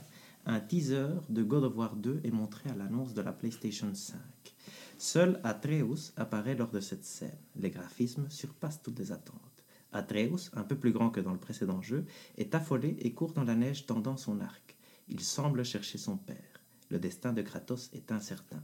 Soudain, quelque chose surprend Atreus. Son visage se crispe et une lueur de peur apparaît. Exclusively on PS5 est affiché blanc sur noir à l'écran. Le teaser s'arrête. Tout le monde applaudit. C'est sympa. Faisable. Ouais, faisable. facile, facile, fait. Peu probable parce que je pense qu'ils vont pas. Mais peut-être, pourquoi pas. Pourquoi, Pourquoi pas. pas Tellement précis, quoi. Ah, c'est bon. Pourquoi pas. Vous avez encore d'autres? Moi, j'ai fini. Euh, je, je, je dis mes deux derniers. non, attends, tu aller rien. Non, moi j'avais euh, le fait que la particularité de la PS5 euh, sera que hum, c'est allez, qu'elle aura un système de assisted gameplay Ah oui, qui oui, t'aidera euh, allez, à, à faire la différence pour les phases où tu auras du mal. Ah, Ok, oui, non, et ils ont un peu parlé de ça, Ils ont parlé d'une ça. intelligence artificielle Ouais. Qui te suggérerait des objets à acheter en fonction ok. de l'endroit où tu es bloqué, du style... C'était pas euh, spécialement ça, mais Non, exact, c'est différent, c'est différent, mais ils ont... Donc c'est c'est un peu... Non, c'est pas... C'est pas- c'est vraiment Mais différent, mais il y a, un peu il y a une, similitude, une similitude entre, entre les deux notions.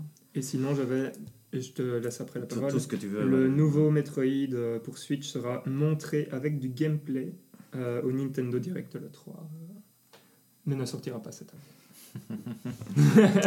Je- moi, j'ai j'ai encore deux. Vas-y. Imitant Capcom, Konami renaît de ses cendres. Un nouveau Castlevania 2.5D, deux nouveaux Silent Hills, dont un épisodique développé par Kojima, et le remake de Metal Gear Solid 1 sont annoncés lors de l'un des événements d'annonce de la PS5. Les trois jeux surprennent par leur rendu visuel. On est tous très contents. Et la dernière, qui était le fait que Starfield est dévoilé à la conférence 3 de Microsoft, ne sera pas le plus surprenant venant de Bethesda cette soirée-là. En effet, Microsoft annonce le rachat de Bethesda Game Studios, Starfield et The Elder, The Elder Scrolls 6 Hammerfell deviennent des exclusivités Microsoft. C'est beau, c'est beau.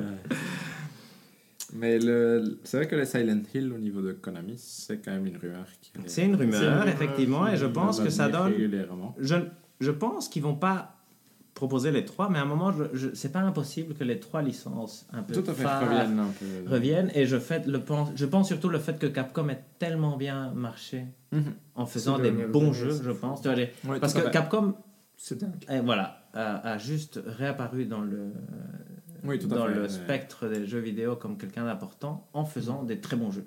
Ce qui est très rare en général, tu fais un bon jeu qui te met un peu euh, euh, dans la lumière, mais si tout ce qu'ils font est vraiment d'une qualité exceptionnelle, hein, Mhm. donc, euh, Tout à fait. donc, euh, ce serait bien que Konami puisse suivre. Exact. Et l'ami Resident Evil. Et fait. sinon, le fait que Bethesda pourrait se faire racheter par Microsoft, je pense qu'il y a quelque chose qui pourrait, ne va pas arriver, mais que je pense que Microsoft essaye beaucoup, parce que s'il y a une licence qui pourrait faire Ouais. pencher la balance, c'est The Elder, The Elder Scrolls, je Mhm. crois. Ouais. C'est un des trucs.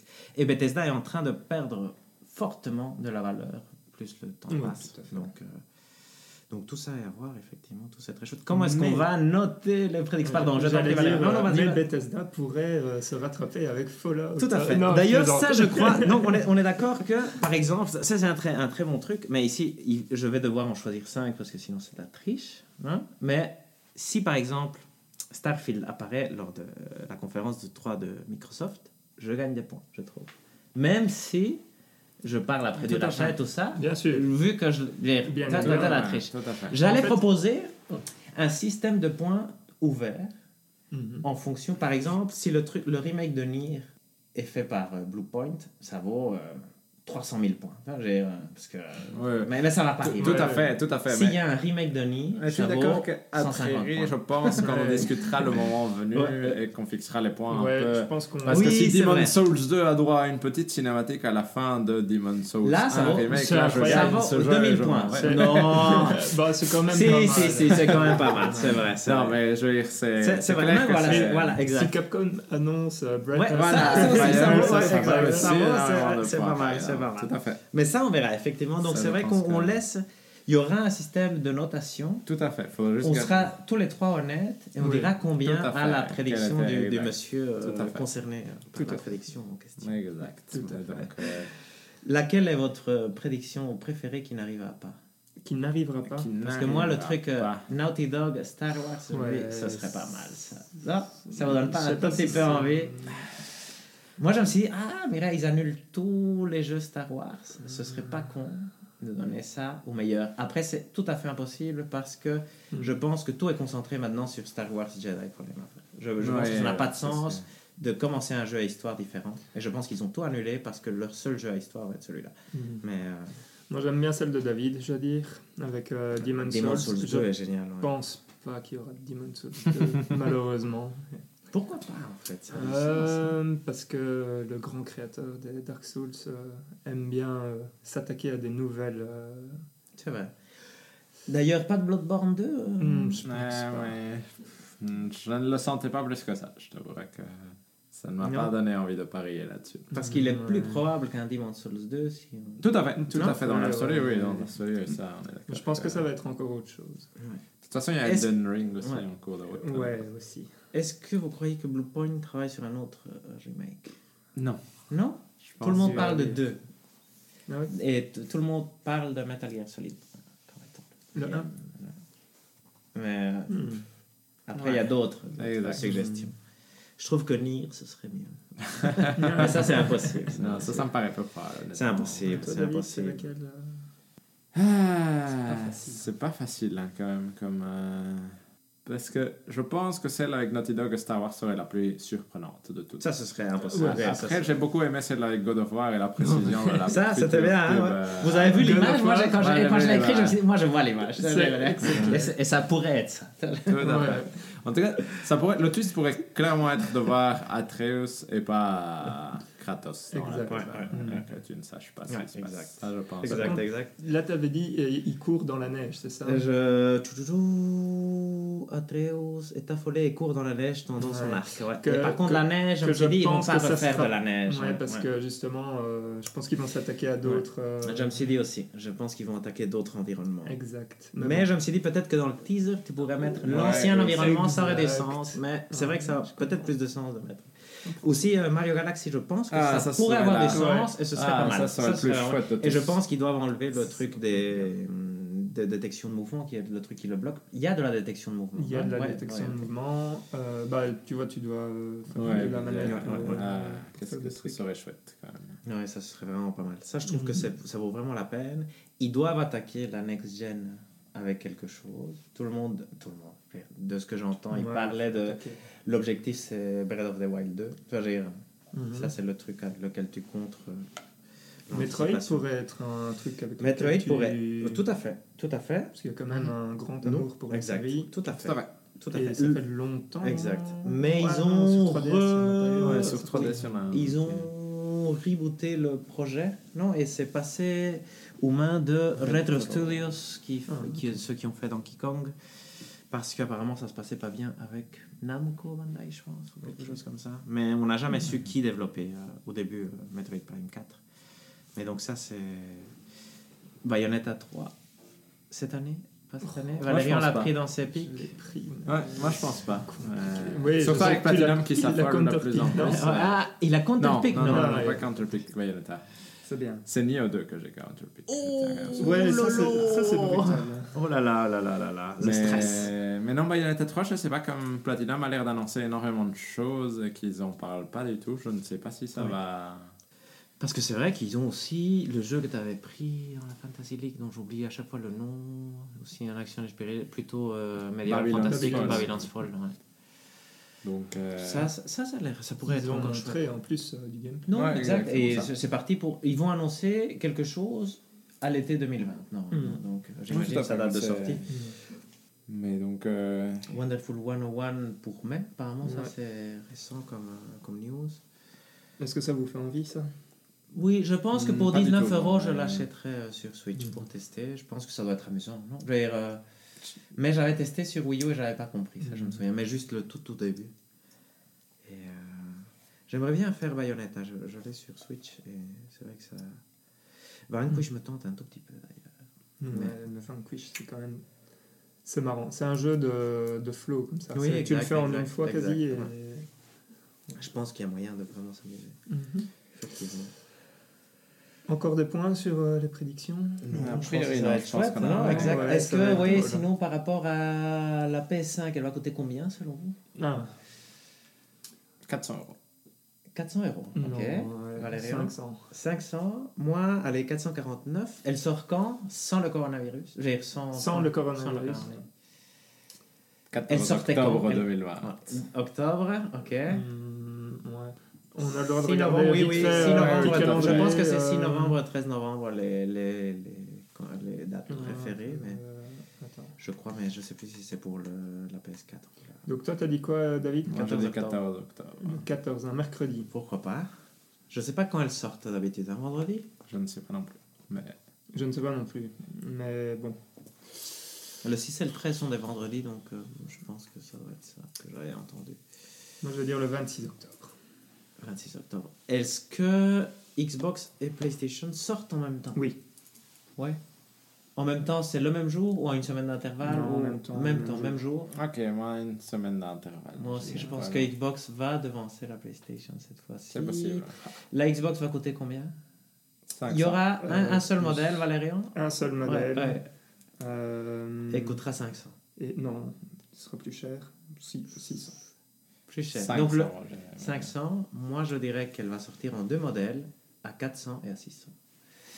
Euh, je pense que c'est presque obligé que Xbox va tout faire pour sortir un modèle moins cher que la PlayStation. Ça me surprendrait que. Et s'il y a un seul modèle, il sera moins cher. Et. euh, Est-ce que ce modèle-là n'existe pas déjà aujourd'hui, Hector? Ouais, c'est possible, c'est vrai. Mais il est plus cher. Alors. C'est Ouais, de 500. bon, ok.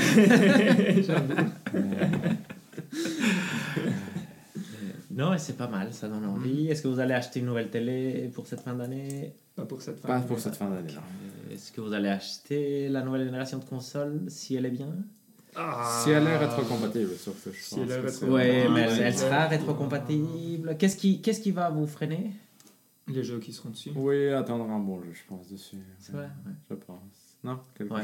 Qu'est-ce qui vous tenterait le plus? Parce que moi, Bloodborne. personnellement, ouais, vous, c'est encore les jeux. Ouais. Ouais. Moi, c'est la vitesse. Moi, j'achèterais aujourd'hui une PS5 Ah. juste pour avoir accès à mes jeux plus vite. Parce que moi, je veux dire, ça me frustre beaucoup de Mhm. devoir attendre. Ça me bloque dans mon. Dans ton processus de. Ouais, exact. Dans ma capacité de jouer. Comme effectivement ici, ici, je sentais déjà que que je vieillis dans Terratom où je me dis, c'est pas que je ne m'amuse pas, c'est juste que je veux pas passer 4 heures euh, Mhm. pour battre vois, J'ai euh, j'ai vraiment aucune envie. J'ai pas 4 heures. Mhm. Et ça m'a ça m'a stressé. Si on revient euh, juste deux minutes là-dessus, tous les boss, vous les avez détestés ou il y en a. J'en ai, hein, J'en ai détesté où Quand j'ai trouvé, à la limite, que celui où il faut faire le, le papa des moustiques était le plus intéressant de tous. La maman Ouais, la maman des Ouais. moustiques, je ne sais pas. quoi. Euh, Je sais pas. Oui, c'est l'œil. Il faut tirer sur l'œil pour que ça commence. Celui-là était un peu rigolo. Oui, ça, ça, ça, ça, Les deux un autres bon étaient un peu inintéressants, je dirais. Les autres euh, un peu dans le même style, où il Normal, fallait ouais. euh, Ouais, sauter pour esquiver Ouais. euh, Ouais, tout à certains fait, trucs, tout à fait. s'abaisser. euh, Tout à fait. Je trouvais ça un peu dommage. J'aurais préféré qu'il y en ait, entre guillemets, un peu plus et qu'il soit peut-être euh, plus court et plus. Oui, plus imaginatif. court, plus imaginatif, ça aurait été bien.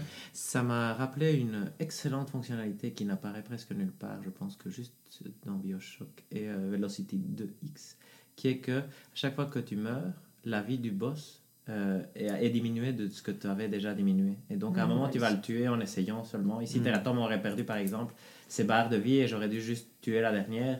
C'est Mhm. une façon différente de concevoir les choses, effectivement, mais je pense que ici j'aurais apprécié.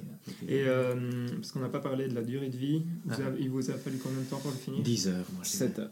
Euh, Moi je pense euh, sept- euh, un peu plus, euh, 8, 8 ou, ou 9. Moi, je, je pense que je suis arrivé à 8h30 à Terratom, Ok. ça doit prendre une heure et demie, je pense que c'était 6h57 ou quelque chose comme ça qui était. Top. On passe à la suite. Ouais, ouais, ouais, avec On peut donc plaisir. passer La à- suite euh, qui. C'est les tests perso. Donc, Ah, euh, c'est vrai, à exactement. quoi est-ce que vous avez joué et de quoi est-ce que vous avez envie de parler? Je peux commencer Ah si vous voulez. plaisir. Vas-y, Moi, j'ai euh, surtout vas-y. joué à FF12 à part Journey to the Mhm. Savage Planet. Je suis vraiment pratiquement au bout.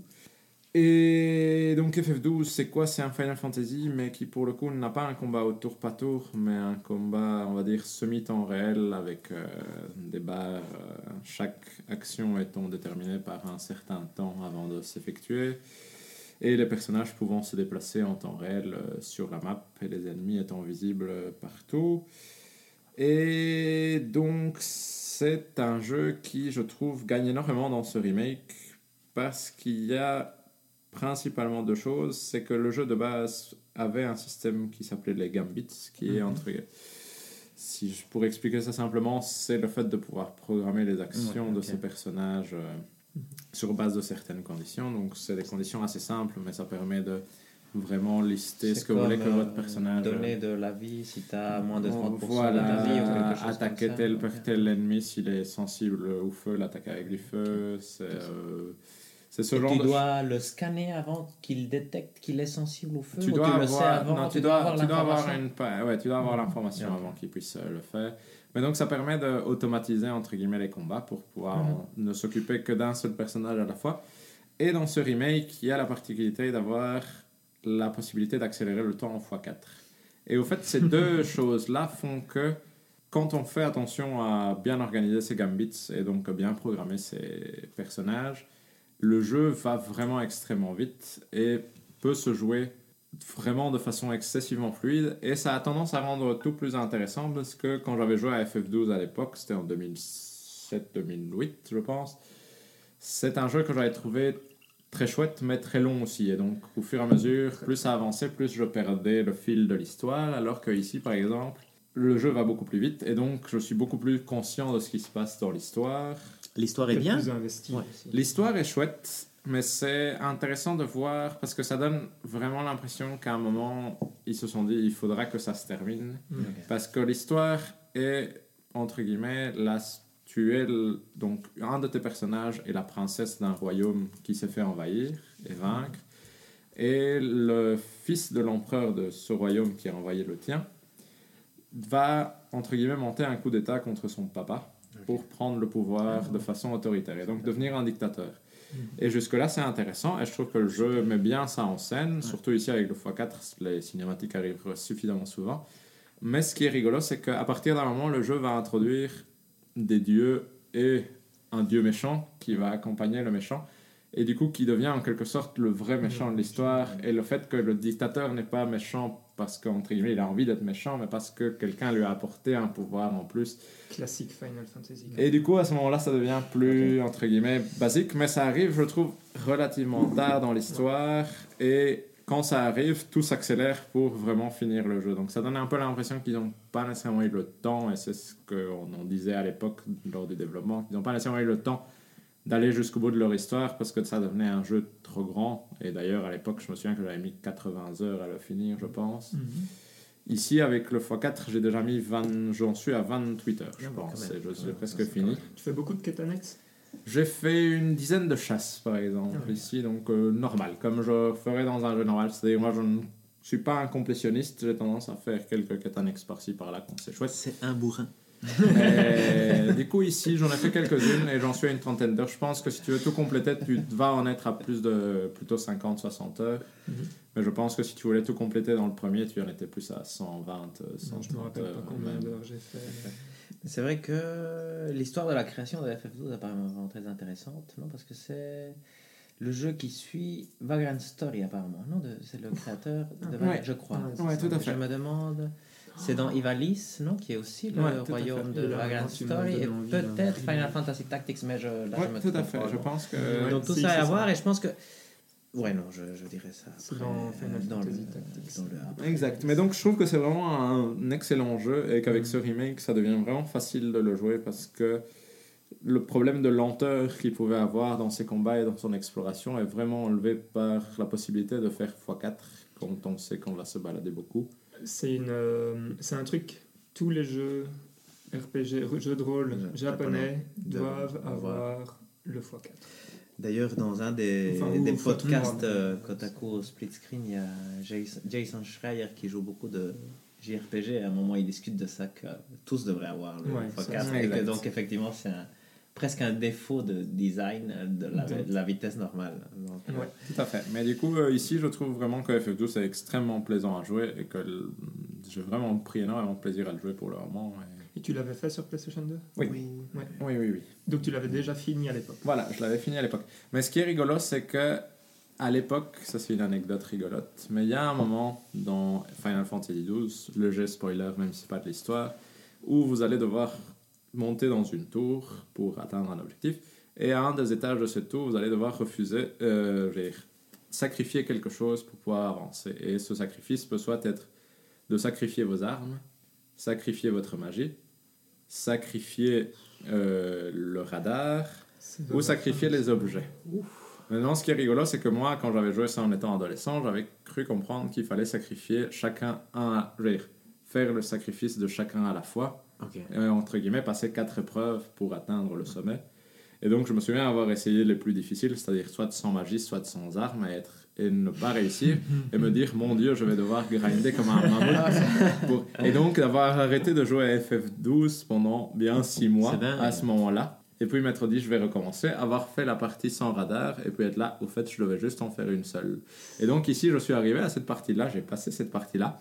Et c'est vrai que c'était vraiment moi. Il n'y a rien dans le jeu qui te dit que tu dois toutes les sacrifier, il n'y a rien qui te dit que tu dois en sacrifier une seule, et ce sera tout. Ah. Et donc c'est un peu à ta supposition personnelle de euh, faire ton choix. Et évidemment, ici, je savais quel choix faire, et ça a réussi. Mais du Sans coup, radar, donc. Sans radar, parce que du coup, j'ai juste dû ouvrir ma map 50 000 fois pour être sûr de ne pas me perdre. Mais Ah, mais ça Mais va encore, ça, ça va encore. T'as tout la map, donc t'as la Ça, map. la map, mais t'as pas le radar, exact. Mais du coup, euh, non, franchement, très plaisant et je recommande à tous ceux qui ont envie de faire un RPG japonais. Yeah, euh, ok. Vraiment. Et tu joues sur Switch Sur non Switch, pour le Mhm. coup. donc, euh. J'ai entendu quelque part que sur PlayStation, il n'y a que le x2. Oui, je possible. pense qu'apparemment c'est possible. Je pense que j'avais entendu quelque chose de similaire, mais j'ai pas essayé la Mais version. voilà, je sais pas, je sais pas si c'est vrai. Donc mais- c'est là, je veux dire, l'argument de vente pour la Switch est Et- Tout à fait. Voilà, là, exact. Là, il y a vraiment même plus Et- d'excuses. Et c'est vrai qu'il y a un autre truc qui peut paraître anodin avec la version Switch, mais qui est vraiment chouette pour la Switch en tout cas, c'est que le fait, ça va faire une sauvegarde automatique à chaque fois que vous changez d'endroit de la map.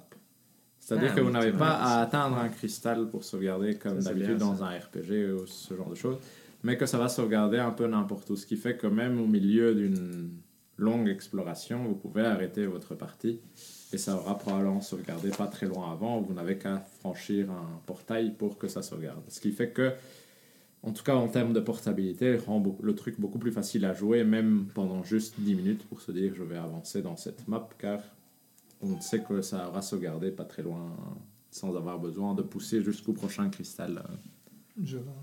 J'ai une question. Mhm. Euh, si je ne dis pas de bêtises, la version ici qui a été donc euh, remasterisée, euh, c'est la version internationale Oui. Ou- Ah, Tout à fait, c'est la Et, euh, ouais, et euh, dedans, il y a, si je ne m'abuse, un changement avec les jobs. Oui. Euh, tu sais nous expliquer un peu c'est quoi les changements euh, Donc ici, au fait, tu as donc euh, le système de progression dans FF12 de chaque personnage est un système de gris Mhm. qui te permet de donc euh, débloquer au fur et à mesure les choses. Je pense que dans la version Comme le sphérié, non, rien à voir. Hmm, pas vraiment, si un peu, mais c'est c'est plus un grillage, c'est vraiment un grillage. euh. Et donc euh, ici, ce qui permet, c'est surtout au fait, il te donne la possibilité de choisir toi-même tes jobs. Je pense que dans la version originale, le, dire, le grillage de chaque personnage était fixe. Oui, il était fixe. C'est-à-dire que tu n'avais pas Hmm. le choix de ce que chaque personnage pouvait faire. Maintenant, tu peux choisir. Donc, chaque personnage a quand même des caractéristiques différentes au départ, c'est-à-dire certains sont plus rapides Oui. que d'autres, etc. Mais tu peux choisir la grille sur laquelle tu vas développer ton personnage. C'est-à-dire que tu vas avoir des jobs comme chevalier, mage noir, mage blanc, mage. Qui... Et donc, tu peux choisir, avec chaque personnage, tu vas pouvoir en choisir deux. Deux. À partir d'un certain moment dans le jeu, tu vas pouvoir en choisir deux. Et donc, développer ton personnage comme tu en as envie. Ouais. Et une fois que tu l'as choisi, tu peux plus revenir. Tu peux pas respec en disant Si- ah je veux finalement si, euh, le faire un si tu voleur, peux, tu euh, peux. de- euh, Donc, euh, tu as une guilde de chasse dans Ok. FF12, et à partir d'un certain moment, quand tu as fait suffisamment de chasse, je pense, si je ne dis pas de bêtises, tu gagnes la possibilité d'aller demander à quelqu'un de remettre à zéro ce que tu as fait et de pouvoir changer de job Mhm. euh, si tu en as. Sympa. Donc, euh, c'est vraiment, ça te donne vraiment une liberté énorme sur la façon de créer tes personnages c'est et de, les développer du coup. Ça m'a donné envie. Ouais, c'est chouette, c'est vrai que ça donne envie, effectivement. Euh, Et ça a l'air super chouette. ouais. Et Du coup, voilà, je recommande à tout le monde. Ouais, c'est vrai, c'est vrai. c'est Et vous, à quoi est-ce que vous avez joué du coup? Hector? Moi, j'ai.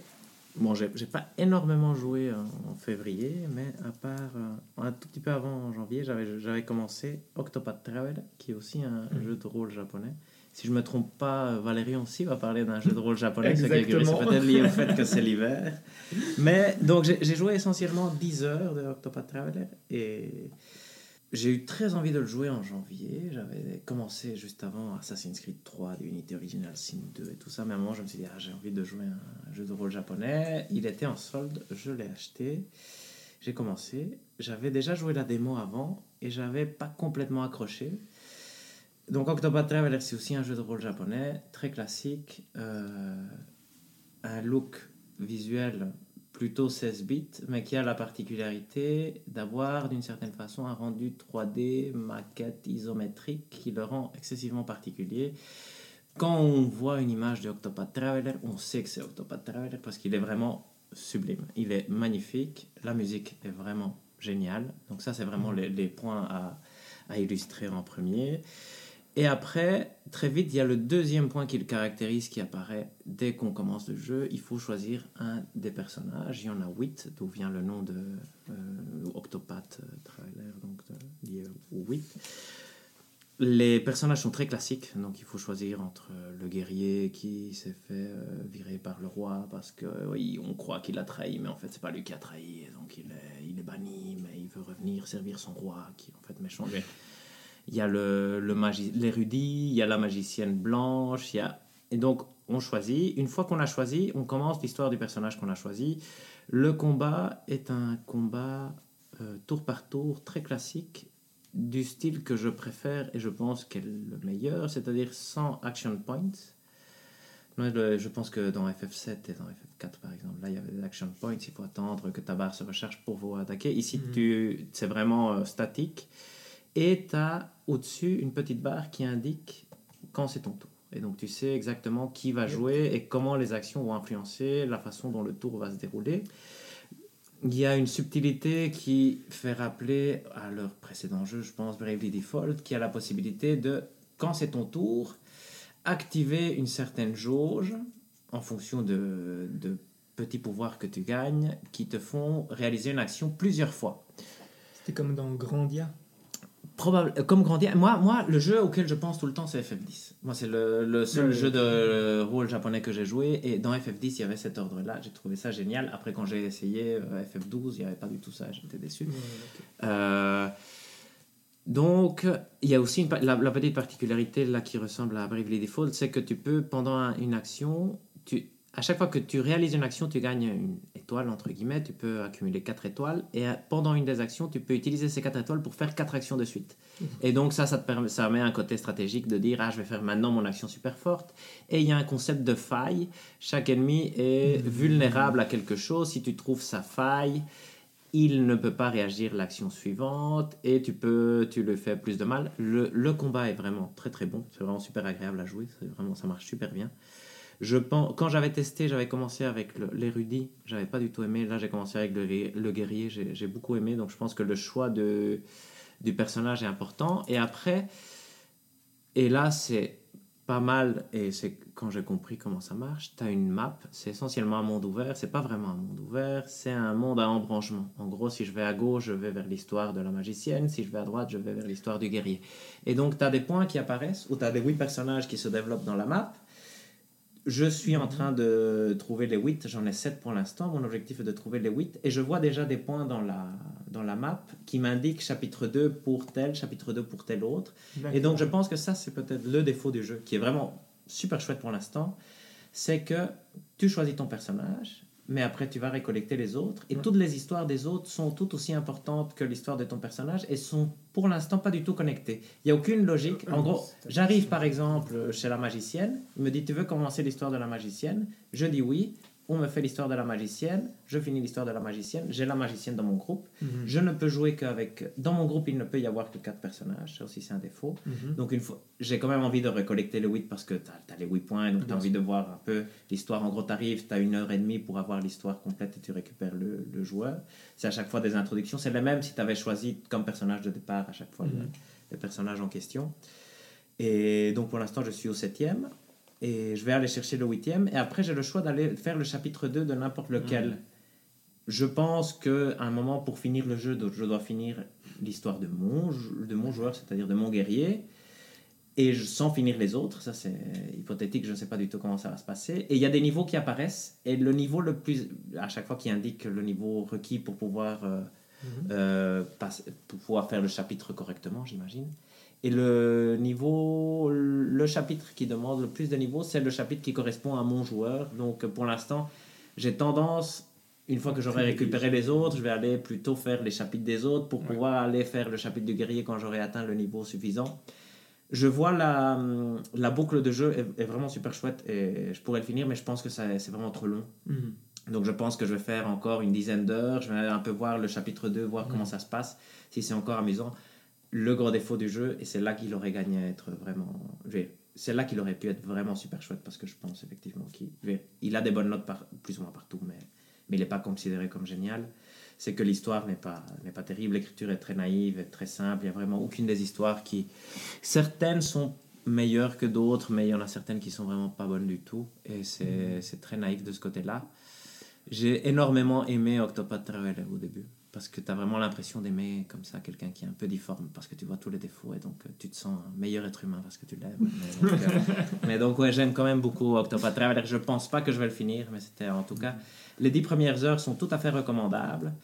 Ouais. Si si j'avais 20 ans, j'aurais fait probablement 35 heures. Après, je, je me vois mal aller plus loin, je veux dire, euh, parce que je pense qu'on aura vite fait le tour et l'histoire n'a pas d'accroche suffisante pour que tu continues euh, à Mm. long terme. Mais sinon, le jeu, je si vous voulez jouer un, un RPG euh, 16 bits, c'est le, le- c'est le meilleur candidat, indiscutablement, parce qu'il est magnifique et il, et il rappelle exactement toutes les mécaniques qu'on. C'est exactement ce que je voulais quand je pensais à un jeu de rôle japonais. Donc, euh, Donc, tu as eu vraiment ce que tu voulais. Exactement, c'était parfait, c'était parfait. Est-ce qu'il y a un x4 Non, et Non. ça manque d'ailleurs, ça, Ça manque, ça manque, ouais, C'était la deuxième question que. Ça manque. Je... Ça, c'est un, un des défauts. Voilà, c'est vrai que j'ai pas parlé des défauts. Les défauts, les combats sont trop longs, je trouve. Donc, je sais que je vais gagner, mais je dois quand même faire 10 tours pour gagner. Ah oui. Il y a certains combats qui sont chouettes où je vais mourir, je vais devoir refaire, je vais devoir un peu réfléchir, et ça, ça, ça j'ai rien contre, mais quand je suis 100% sûr de gagner, je trouve que ça ne pas. Et c'est qu'est-ce qui rend les combats Euh, si ils, ont, ils ont 1500 de Ah vie et mes coups euh, prennent, je dire, ça, prennent c'est de ça. 150 points de vie quand euh, la plupart du temps. Et, donc, euh, et parce que j'ai pas la bonne arme avec les 4 pour pouvoir faire mal aux 3 méchants. Donc euh, il y a toujours souvent un méchant qui résiste plus, mais qui n'est pas suffisamment méchant comme pour faire très mal. Donc euh, c'est chouette, hein, c'est vraiment agréable. Même quand c'est long, c'est c'est agréable. Mais euh, Et euh, par exemple, en termes de stratégie, tu- euh, ça marche comment? Tu, tu peux par exemple mourir à un endroit et te dire Ah, euh, en fait, j'aurais peut-être dû plutôt prendre ces quatre personnages-là Non, c'est très difficile de rechanger ton, ton deck de départ, donc ton, tes quatre personnages principaux. Il y a des endroits, des, comme des auberges, où tu peux les changer, mais une fois que tu as les quatre, tu peux plus changer. Ouais. Et donc tu es parti avec cela. C'est surtout, moi ça m'a fait penser au cas Anima dans FF10 où tu te dis, ah ouais là il va m'attaquer, il va me prendre tous mes points de vie, je dois être Mhm. sûr d'être à 100% avec ma vie, donc de Je calculer. Si je, s'il fait ce coup-là, Je suis sûr de perdre, donc je dois quand même euh, tuer celui-là avant qu'il puisse le faire. Il y a de la stratégie suffisamment comme pour que ce soit amusant. Mhm. Comme, je veux dire, sauf si je comprends mal le- les jeux de, le- les, les jeux de rôle japonais, c'est jamais ultra tactique non plus. C'est plus, euh, je, Mhm. je fais un peu les meilleures attaques. Je suis pas un expert de min-maxer non plus les, les jeux, Mhm. les jeux de rôle, mais, mais il est amusant, il est vraiment agréable à jouer. Donc, euh, tout à fait, tout à fait recommandable. Et chouette bande ori- originale. Génial, moi je trouve ça fantastique. Le jeu est pff, magnifique. Mm. C'est dommage que les Japonais aient perdu euh, leur qualité d'écriture, je trouve. Parce que quand, quand je vois le début de FF6, même le début de FF7, c'est vraiment très très bien. Et ici, c'est vraiment très naïf. Tu vois, je veux dire, euh, Mm. donc, euh, Je- donc Mm. euh, ça, c'est ça, c'est le seul côté. C'est pas mauvais, c'est juste naïf. Je veux dire, Mm. c'est. Ok. C'est vraiment très classique. Mhm. Peut-être que ça va évoluer et que ça va me surprendre, mais comme j'ai lu les tests, je sais que non. Tu vois, je veux dire, Ouais, donc, ouais, euh, tu ne t'attends pas à être euh, surpris. non, je m'attends Ouais, pas à être surpris. Et donc, euh, mais c'est très très chouette, sincèrement très très chouette. Mais euh, donc là, là, tu dis tu as fait le, le premier chapitre avec sept personnages. J'ai fait le premier chapitre avec 7 personnages. Effectivement, Voilà. j'ai pas encore fait de deuxième chapitre, donc j'espère au moins Ouais, faire que- un des deuxièmes chapitres pour voir comment évolue l'histoire. Et là, déjà, tu as, genre, euh, allez, sur les 7 que- dont, que- dont tu as fait le premier Mhm. chapitre, combien de personnages tu te dis, ah, l'histoire a l'air sympa euh, L'histoire a l'air sympa, moi je dirais, il y en a très sympa. Il y en a deux, trois où je me dis, ah, ça ce serait intéressant d'aller voir. Le problème c'est que, voilà, ça fait 10 heures, il y a Mhm. 8 Ouais. histoires. Très vite, j'ai un peu déjà oublié, je me souviens de certains, mais j'ai Ouais, déjà ouais. oublié. Il y a une ou deux où je me dis, ah, ça, ça a l'air quand même nul. Et le problème, c'est que c'est des histoires vraiment très disparates. Du Mhm. style, un veut aller chercher un grimoire perdu, et l'autre doit aller se venger de- du type qui l'a Mhm. trahi. Il n'y a aucun lien. entre- Peut-être qu'à la fin, il y aura un lien sur les 8, Mhm. mais pour l'instant, c'est difficile à voir. Donc, même dans ta façon de concevoir la façon, euh, dans, dans ta façon de concevoir l'histoire, tu sais pas toi-même comment la scénariser, vu que tu peux choisir les embranchements, tu te dis, ah là, ça a du sens que j'aille vers lui plutôt que vers lui, ou, ou ainsi de suite. Donc, euh, ça, je suis curieux de voir. Je vais aller dans le chapitre 2 au moins de mon personnage, j'espère, et ce serait pas mal. Mais c'est un très très chouette jeu. Top, merci. Valérian, Oui, donc euh, moi par contre, c'est un jeu à histoire. euh, ça, c'est clair que c'est une très bonne histoire. donc, euh, ouais. J'ai joué à Pokémon Bouclier, qui est donc la huitième génération de Pokémon, développée par Game Freak. Je fais toujours Ouais, c'est vrai. Non, c'est bien, c'est très, très bien. Genre jeu de rôle, hein, bien évidemment, et qui était sorti le 15 novembre 2019. Donc, euh, on incarne un ou une protagoniste qui va donc parcourir l'univers de Galar afin de pouvoir défier le champion de la ligue, classique Pokémon. hein. Ouais. Pour ce faire, euh, il ou elle devra attraper et entraîner des Pokémon afin de vaincre les 8 champions d'arène dispersés à travers le monde et récupérer tous les badges qui lui permettront de pouvoir participer au Pokémaster. Il ou elle devra d'abord batailler avec les autres médaillés afin de pouvoir accéder au tournoi des champions, le gagnant pouvant ainsi défier le maître de la ligue. Ah, nice. En parallèle, le joueur pourra vivre donc une intrigue euh, qui concerne euh, le phénomène Dynamax, sorte de méga évolution de Ah oui. Pokémon, euh, et essayer d'en découvrir toutes les facettes. Voilà, ça c'est pour un Mhm, peu euh, résumer euh, le- truc. Euh, donc, ouais, moi c'était mon premier Pokémon depuis en fait euh, Or et Argent, Ok. qui est donc Qui est la deuxième, Deuxième génération. Ah, un peu Donc, ça en a sauté euh, quelques-unes, effectivement. Et euh, je dois dire que, allez, j'ai retrouvé un peu euh, la même ambiance, euh, bon enfant euh, qu'il y a euh, dans, dans Pokémon, quoi. Euh, mais par contre, ce que j'ai pas retrouvé, c'est le côté euh, un peu euh, grind. Difficulté. Di- ouais, la difficulté, mais difficulté. euh, le besoin de, de devoir monter de niveau pour pouvoir passer un certain. comment un, certain champion d'arène. C'est vrai que c'est curieux que ce soit ça un des attraits du jeu de rôle japonais. Non, c'est qu'à un moment, Ouais, mais- quand t'aimes bien, tu te dis ouais, j'ai envie quand même d'augmenter le niveau. Tu vois, j'ai- non, et tu vois augmenter ton niveau et t'es content. Et c'est vraiment. C'est- Ouais. ça. Mais ici, je peux comprendre ce que doit dire Valérian, parce que moi, j'ai joué à la version épée. Et c'est vrai que je trouve que celui-ci est trop facile, probablement, Ouais, dans le sens où il n'y a aucun moment où tu as vraiment l'impression de devoir réfléchir. Ah ouais, oui, non, non, exact. Ici, je parlais juste dans. non, tout à fait, tout à fait. Mais je pense qu'ici, c'est plus. euh, Il n'y a aucun moment où Je le jeu te pousse vraiment à réfléchir sur les Pokémon que tu as ou ce que tu en fais. Et que c'est ça peut-être qui manque. euh. Non, oui, tout à fait. Donc, en fait, Mais donc, vas-y, il y a ce, ce côté euh, difficulté qui est un peu perdu. Après, pour moi, ça a été, c'était pas du tout un problème parce que j'avais envie d'un jeu euh, que je pouvais juste lancer et, Et jouer content, en mode ouais. super relax, quoi. Et ici, euh, je veux dire, allez, tout ce qu'ils ont ajouté euh, pour faciliter le gameplay, c'est quand même très relax. Genre, tu as multi-expérience dès le début, c'est-à-dire que Ah ouais. tous les Pokémon. Donc, avant, quand tu combattais, C'est le seuls Pokémon les qui. Pokémon qui, con- qui ont combattu gagnaient les points d'expérience. Ici, tous ceux qui sont dans ton équipe vont gagner l'expérience. Ça, effectivement, Euh, pas ceux qui sont dans ta boîte PC, que tu as Ok. gardé. euh, parce Ah que tu peux en avoir que 8. Euh, 8 Six. Et tu dois alterner beaucoup entre les 6 par exemple Ou c'est Alors, plutôt tu choisis tes 6 Typiquement, typiquement, tu vois, euh, c'est c'est là. Avant, donc tu devais vraiment beaucoup alterner. Mhm. Ici, on va dire si tu en as trois qui sont bons et qui couvrent euh, toutes, les, toutes les affinités Ah oui. euh, contre lesquelles euh, les autres Pokémon Mhm. sont faibles. Le pierre, papier, tu peux, ciseaux. voilà, et tu peux juste tourner en- entre ces trois-là. Donc là, il faut se forcer un peu. Ah oui, Ah, pour, ouais, euh, pour varier. C'est parce que tu as envie que tu varies plus que parce que tu en as besoin. Tout à fait. Ici, franchement, euh, quand, quand j'y jouais, enfin, moi j'aime bien varier. Et ici, euh, je variais juste parce que bah, il y a certains Pokémon que tu trouves mignons, que tu te dis, ah, celui-là, j'ai envie de le faire évoluer. Et donc, Mhm. c'est comme ça que tu, que tu l'amènes à jouer avec. Mais c'est vrai qu'en soi, avec le Pokémon de départ, déjà, tu, tu peux déjà aller fort loin. Euh, moi, ici, j'avais choisi pris, lequel comme- voilà, ouais. euh, j'avais pris euh, le petit singe. Ah ouais. Euh, un il s'appelle comment son évolution Euh, Il s'appelle déjà en anglais, donc, Whis euh, Tempo ou. Grookey en anglais. ouais. Et l'évolution, il y a un nom marrant, non? C'est Euh, pas, c'est pas le truc qu'Emeline n'aimait pas du tout? Si, si, ça devient un gorille à la fin et il s'appelle Gorithmic.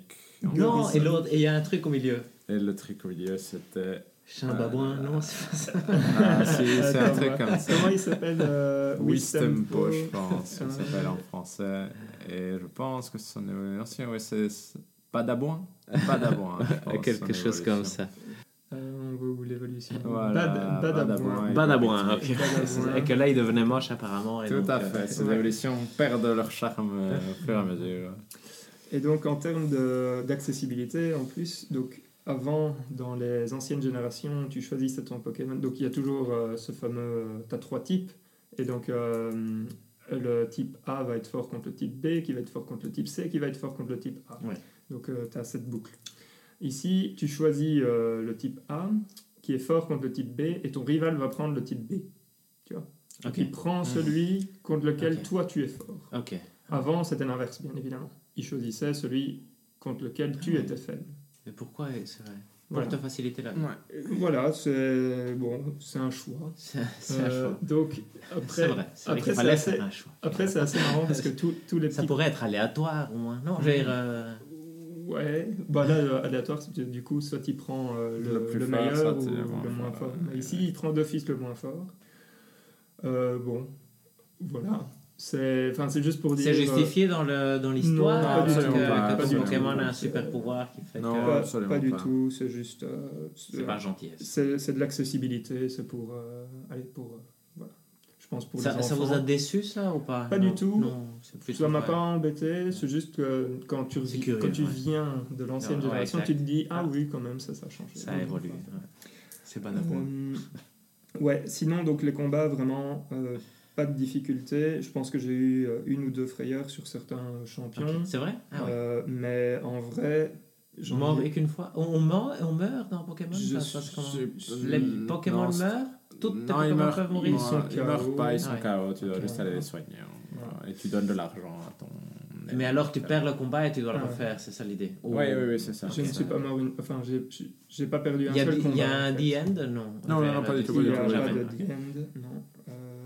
D'ailleurs, d'ailleurs, ça fait partie de mes griefs contre le jeu, mais je vais d'abord laisser Valérian Mm, arriver. c'est très Ouais. Très gentil. Ben donc, euh, très, très bien. Enfin, c'était quand même très bien pour ce que je cherchais au Ouais, moment oui, bien voulu, sûr, bien mais euh, quel- quelqu'un qui chercherait un, allez, un challenge euh, ici, il va pas le trouver. hein. Euh, L'histoire, euh, ouais, c'est une histoire pour, pour enfants, mais qui reste assez sympathique. Ça va, ça se laisse, euh, Ça te laisse suivre. Ouais, ça se laisse suivre. Moi, ce que je trouve euh, le vrai euh, héros du, allez, du jeu, c'est l'univers Galar, que j'ai trouvé vraiment chouette, personnellement. Euh, et en particulier, donc c'est c'est inspiré hein, de, du Royaume-Uni. Et je dois dire que quand tu rentres dans l'arène de Pokémon et que tu as l'impression de rentrer dans un Ah stade de vrai. foot avec Ça, tout le monde en, en délire et tout, c'est quand même assez sympa. Enfin bref. Ah ouais, Euh, c'était chouette. hein. ça, Ça, je bien croire que ça doit être pas mal. Euh, voilà. Mais sinon, euh, ouais, ça, c'est, un jeu dans lequel on prend du bon temps. Quoi. Voilà. Mais moi, je suis d'accord avec Valérian, mais c'est quand même un jeu que j'ai trouvé fainéant, pour le coup. euh, et ce que je veux dire par fainéant, c'est que je trouve que graphiquement, c'est vraiment pas beau. Et il n'y a pas tellement d'efforts faits, dans le sens où il y a énormément de modèles de personnages qui se répètent parfois d'un bâtiment à l'extérieur, simplement. Tu as le même personnage. Parfois, dans un même bâtiment, tu as trois fois le même personnage, sans même qu'il y ait un changement de coiffure, Ouais. de nez ou de... Rien qui change. la chemise. Tout à fait, mais c'en est au point que c'est un peu choquant à ce niveau-là. Je trouve aussi que c'est un jeu qui n'est jamais doublé. À aucun moment, il n'y a aucun bruit. Et donc, par exemple, le fait que tu rentres dans un stade et tu es juste un petit brouhaha, tu n'as pas l'impression que les gens crient. Moi, je trouve que ça m'a plus sorti du bazar que faire rentrer dedans. Et quand Ouais, tu lances, par exemple, ton Pokémon Dynamax et que ton personnage visiblement crie quelque chose et que tu n'as aucun bruit, Hmm. je trouve ça décevant. Je trouve ça fainéant. Je trouve ça dommage. Et c'est ça, et ça que je veux dire. Je trouve que le jeu est chouette, et très Mhm. chouette, tout ce que tu as dit est vrai.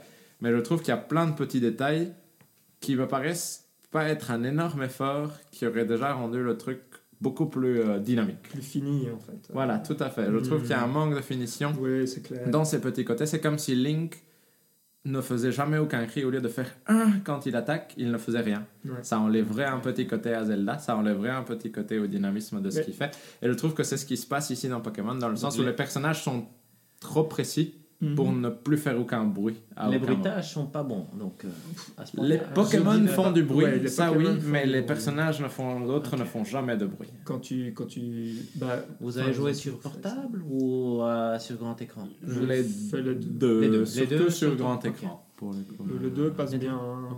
Tout à fait. Pas, de- pas de problème sur. euh, Mais du coup, c'est vraiment ça. En fait, c'est vraiment un jeu où je trouvais il y avait du potentiel partout, mais ça manquait de finition à plein d'endroits pour atteindre. C'est presque frustrant parce que tu vois ce que ça aurait pu être sans tellement d'efforts et qu'il Mm. aurait pu améliorer des choses. Et comme dit Valérian, ça se joue hyper facilement et c'est agréable. Vous l'avez tous les deux fini, non? Ce Oui, qui est toujours tout un à bon fait, signe, tout à fait. euh, Plus ou moins 35 heures, je pense. Plus ou moins Moi, 35. c'était 25. 25 pour le coup, euh, Ouais, j'ai fait beaucoup de trucs annexes, euh, comme d'habitude. À un moment, j'étais Ouais, parti sur euh, tous les attrapés, et puis je suis allé au 400 oubli. Ah ouais, ouais, c'est vrai. Mais- Il Mais y du en a beaucoup trop. Mais du coup, moi, c'est simplement ça, ma petite déception, c'est que je trouve que ça a l'air fainéant quand tu le joues. Ok. Il y a des choses qui sont presque trop visibles pour, pour que ça passe. C'est Mm. c'est pas très bien caché.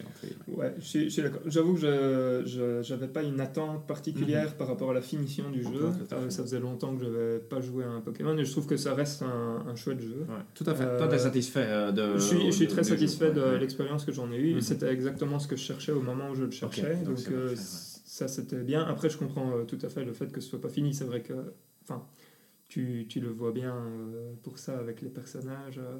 J'aime bien le fait que tu puisses choisir euh, comment va, à quoi va ressembler ton personnage et ce genre Mhm. de choses. Il y a moyen de lui acheter des vêtements. Donc Tout lui fait. ne sera jamais Ouais, le même exact. que les autres. Tout à fait. Tout à fait. Mais. Vas-y. Non, non, euh, ouais. mais ouais, enfin vo- voilà, euh, je trouve. Ouais, je sais pas, j'ai passé un bon temps. Mais bon moi, je, je comprends tout à fait et je trouve le jeu vraiment chouette. C'est juste que sur certains aspects, ça m'a fait penser à, à- Ça m'a donné l'impression de jouer à un jeu 3DS sur Switch. C'est Là un peu où le j'aurais cas, non Finalement, jeu euh, ça, c'est vraiment. Ça, je Ouais. pense Parce que je que une quand tu le compares avec Mario Galaxy ou Zelda ou même un Luigi's Mansion, le niveau de détail est vraiment plus élevé Mhm. que ce que tu n'as ici.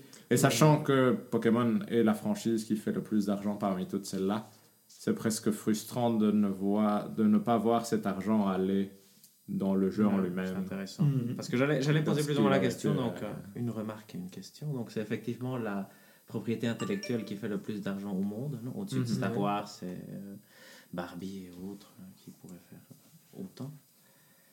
Est-ce qu'on peut, donc là on se dirait, ah ce serait bien qu'ils fassent un truc incroyable, mais est-ce qu'on peut espérer quelque chose d'incroyable d'un jeu de collection de monstres, Je de poche Toi, j'ai, pas euh, l'impression. Est-ce que c'est pas tout simplement. On peut pas trop demander non plus je veux dire, à un jeu qui va être toujours orienté enfant finalement et qui est chouette Ouais. pour nous aussi, mais qui doit pas oublier. je veux dire, C'est pas Zelda. Zelda est orienté tout public. Je veux dire, Mhm. Mhm. Zelda est plus quand un Pixar, quand euh, Tout à fait. euh, Pokémon serait plus juste un Peppa Pig. Euh, non, je veux dire, sans, sans faire la, je veux dire, sans Non, insulter parce que ben, ou le but n'est pas de. L'objectif je- est vraiment différent, non? Donc. euh, Tout à fait. mais parce que c'est vrai qu'il y a ce côté décevant. Moi, de, je regarde de l'extérieur, j'ai j'ai pas spécialement envie de jouer à celui-là. J'avais pas envie. Je pense que je pourrais aimer parce que j'aime bien les jeux de rôle japonais aussi.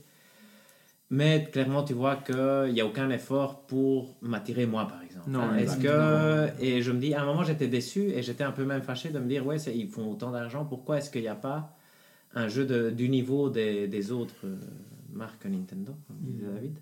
Mais c'est vrai qu'après, maintenant, en réfléchissant, pendant que vous parliez, justement, je me suis dit, effectivement, est-ce que ça a un sens? Je ne sais pas. Ouais, je vais pourquoi pas hein, dire, Rien n'empêche de faire un très très bon jeu et tout, je dire, pense que peut tout- devenir un Allez, très euh, bon jeu. Mais- Tous les, les gens qui ont un jour joué aux premières générations de Pokémon attendent euh, une nouvelle euh, génération, euh, allez, super Tout HD, euh, très finie, etc. Mais je pense, je pense pas que ce soit dans les plans Mm. de Non, tout à fait. De Mais- faire un jeu C'est vrai que dans les podcasts que j'écoutais, les gens étaient plutôt déçus. Tu vois, ça, c'est le ressenti que j'ai. Mais au fait, moi, ce qui est dommage, entre guillemets, c'est que par exemple, ça ne donne, ça me fait pas attendre un prochain Pokémon avec Non, une quelconque envie, par exemple. Parce que y a, tu sais que ça va être exactement la même chose, surtout s'il sort sur Switch, tu sais que ça va être à deux, dé- trois détails près exactement le même jeu. Dans six générations, j'en reprendrai un. Mais c'est ça, ce que j'allais c'est ça qui est.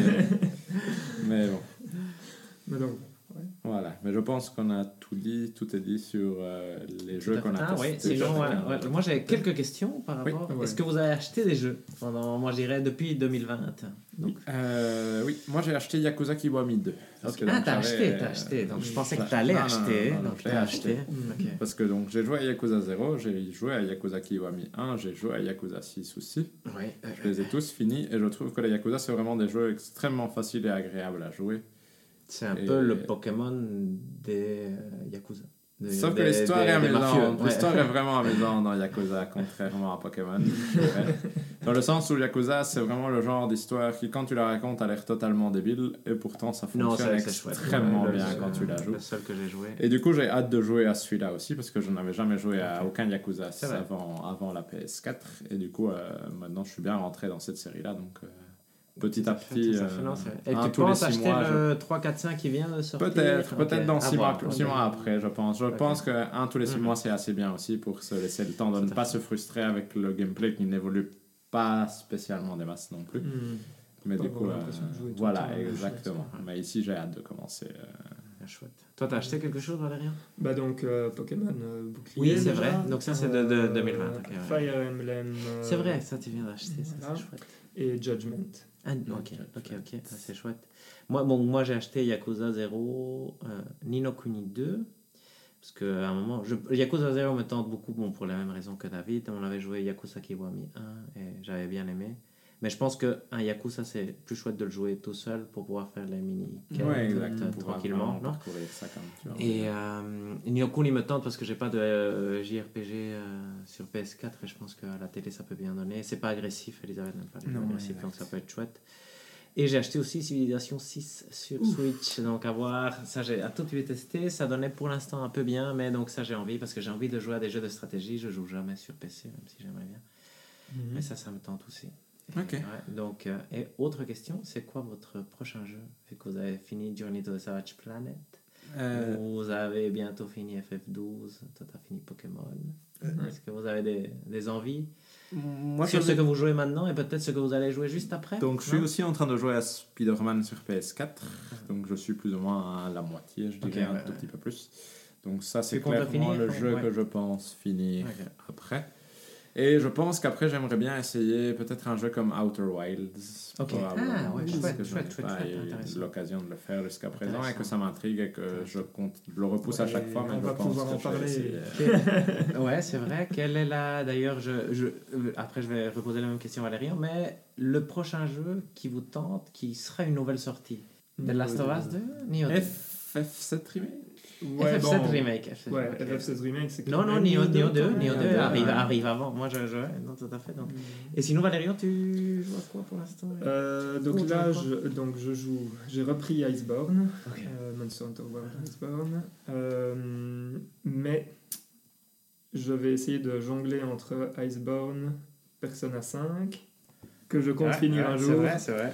Cette année, trois ans, trois ans après, je vais le finir. c'est la troisième fois que ce sera cette année. Je pense que j'ai genre 80 heures, mais c'est- je fais, je fais genre euh, 30 heures par année, un truc comme ça. Ce C'est vrai qu'en hein, plus, tu euh, joues beaucoup, et c'est ça qui est génial. Donc, euh, ouais. Mais euh, voilà, et, euh, et ce sera sans doute. euh, ah, je pense que l'acheter Fire hein. Emblem ça J'ai joué ouais, petit J'hésite aussi, j'hésite aussi. ouais. C'est lui qui va prendre le pas sur Et- euh, ouais. le reste. Et c'est vrai que moi j'hésite aussi à acheter le DLC de Fire Emblem, donc la Ah, nouvelle maison. c'est une petite histoire de Jeu 10 du euh, ouais. voilà. Et toi, Hector Moi, donc, euh, je- j'ai fini Journey to the Savage Planet aujourd'hui. Mon objectif, c'est de finir euh, Star Wars Jedi Fallen Order euh, assez vite parce que je pense que je suis un peu plus loin que la moitié. Je pense que ça devrait prendre 7-8 heures, donc j'espère le finir d'ici 2-3 semaines. Et après, dans mes plans, c'est Resident Evil 2 Remake et commencer Yakuza 0, que je pense que ça va prendre plus de temps Mhm. et le faire euh, comme deuxième jeu euh, Mhm. derrière.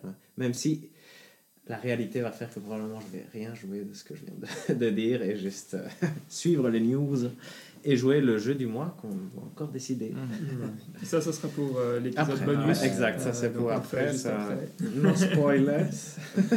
Et sinon. euh, et la prochaine ça- sortie qui me tente, Ah oui. euh, c'est The Last of Us 2, je pense. Ah ouais. Comme ça que je regarde et que je me dis. D'ailleurs, euh, dans la même veine que tous les jeux presque que j'ai cités, sauf Yakuza, euh, c'est euh, Control aussi. me- Je me disais Mm. pourquoi pas? Un jeu comme ça d'aventure. Star Wars Jedi pour l'instant, vraiment très chouette. Donc, euh, on va voir, on va voir. Mhm. Yes. Et donc, euh, à côté de ça, ouais. est-ce que vous, vous avez été au cinéma ou vous Ah avez ouais, vu vrai. euh, des trucs? Ah ouais, je, vous- je commence. Moi, je ne vais plus du tout au cinéma depuis que j'ai un enfant. Même avant, ma femme n'allait pas spécialement au cinéma, donc on allait très peu. On voit très peu de films. J'ai vu, mais je ne vais pas parler de ça, mais j'ai vu juste le premier épisode de The Leftovers, qui est une série qui est bien appréciée par la critique. Et le premier épisode était très chouette, mais Elisabeth a eu très peur, et donc on ne regarde plus. Mais sinon, j'ai lu un truc très très chouette, dont je pense ça vaut la peine d'en parler. C'est un bouquin d'une écrivaine argentine qui s'appelle Samantha Schwebling. Qui... Le nom en espagnol c'est Distancia de Rescate et en français c'est Toxique. La traduction aurait été Distance de secours ou quelque chose comme ça. C'est un conte. J'ai découvert parce que moi j'aime bien le genre gothique. J'aime beaucoup Whitley Collins, qui est un auteur que j'aime bien. Je, je- comme les jeux, je ne vais pas dire que je connais bien, mais je connais un peu de littérature, mais je ne lis pas autant que je devrais.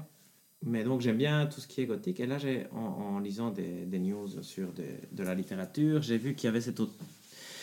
Il parlait d'un, renouveau du gothique et il mentionnait cet auteur-là. Je pensais que c'était une auteure allemande. Été voir ses bouquins, je ne trouvais pas. Après, j'ai vu que c'était en fait une auteure argentine. Et j'ai vu qu'il y avait son premier roman sur Kindle. J'ai vu qu'elle avait gagné quand même certains prix euh, d'écriture. Et là, elle avait de bonnes critiques. Et j'ai commencé le bouquin quand j'étais au boulot. J'étais d'ailleurs, je venais de finir juste avant une affaire personnelle de Ken Sawoloe et j'étais en train de lire Sukwan Island de David Van, qui est aussi très bien. Mais donc, j'ai commencé dans les toilettes et j'ai pas pu arrêter. Donc, j'ai fini le jour même. Ce bouquin, il est vraiment génial. C'est un petit conte gothique qui se passe dans une- un petit village en Argentine. Ça commence à dialogue entre ce que tu crois être un fantôme et une madame. Une madame qui, en même temps, raconte une histoire de ce qui lui est arrivé dans le petit village où elle a été en vacances, où il y a une autre madame qui lui raconte que avant son mari euh, avait des chevaux, un des chevaux qu'on lui avait prêté est tombé très malade, mais en même temps son enfant est tombé malade. Alors comme c'était un petit village, ils n'ont pas été plus, euh, il n'y avait pas de médecin, ils ont été vers la guérisseuse du village qui lui a proposé de faire un, truc pour que son gamin, son gamin ne meure pas parce que c'était le cheval est mort dans quelques heures et le gamin allait mourir aussi. C'était de le transférer vers un autre corps. Mais donc il ne savait pas où il allait partir. Quelqu'un d'autre allait reprendre son corps et l'enfant allait partir ailleurs. Mais au moins comme ça, il y avait plus de chances qu'il soit sauvé. Donc il commence et donc c'est un peu bizarre. Donc euh, la madame qui est en vacances commence à avoir un peu de, de scène classique de où la madame, l'autre madame, donc celle du village qui a eu le problème avec son enfant, apparaît dans sa maison, commence à lui dire fais attention à mon fils. Son fils apparaît dans la chambre, bizarrement, elle lui dit fais attention, tu devrais faire attention. La madame en question, celle qui est en vacances, a une fille.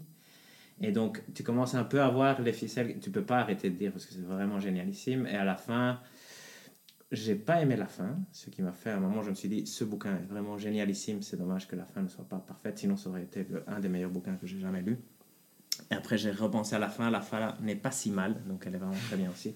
Donc, c'est un, bouquin qui vaut vraiment la peine. 120, 120 pages qui se lisent hein, très, très facilement. Et d'une auteure qui, pour l'instant, est jeune et peu connue quand même, mais déjà traduit en français. Donc, euh, donc ça augure. Et il faut savoir que la littérature euh, latino-américaine n'est pas si connue ici, mais certainement une des littératures à suivre parce que plein des meilleurs écrivains du XXe siècle viennent d'Amérique du Sud et en particulier d'Argentine où c'est vraiment. La- L'Amérique du Sud a cette particularité-là de que c'est une mixité qui dure depuis 500 ans et donc tu as un truc très particulier où il y a quand même cette, euh, ce côté occidental mais mélangé avec un côté beaucoup plus euh, rural, un peu comme les États-Unis mais aussi différent parce que la mixité est plus... euh, il y a vraiment du mélange donc... donc, tu as, de l'intelligence parfois plus, plus authentique quand tu lis des trucs latino-américains. Et donc, ça se retrouve là. C'est vraiment génialissime. Tout à fait recommandable. La fin, un peu dommage. ouais. Sinon, c'était vraiment très, très agréable. Nice. Euh, moi, de mon côté, j'ai plus tendance à aller au cinéma, donc je vais pratiquement au cinéma une fois par semaine. Et dernièrement, j'ai eu l'occasion de voir un film qui s'appelle Official Secrets, qui a été réalisé par Gavin Hood, qui avait précédemment réalisé Eye in the Sky notamment. Donc, euh, Ici, le sujet parle, euh, donc l'histoire se déroule en 2003, c'est une histoire vraie.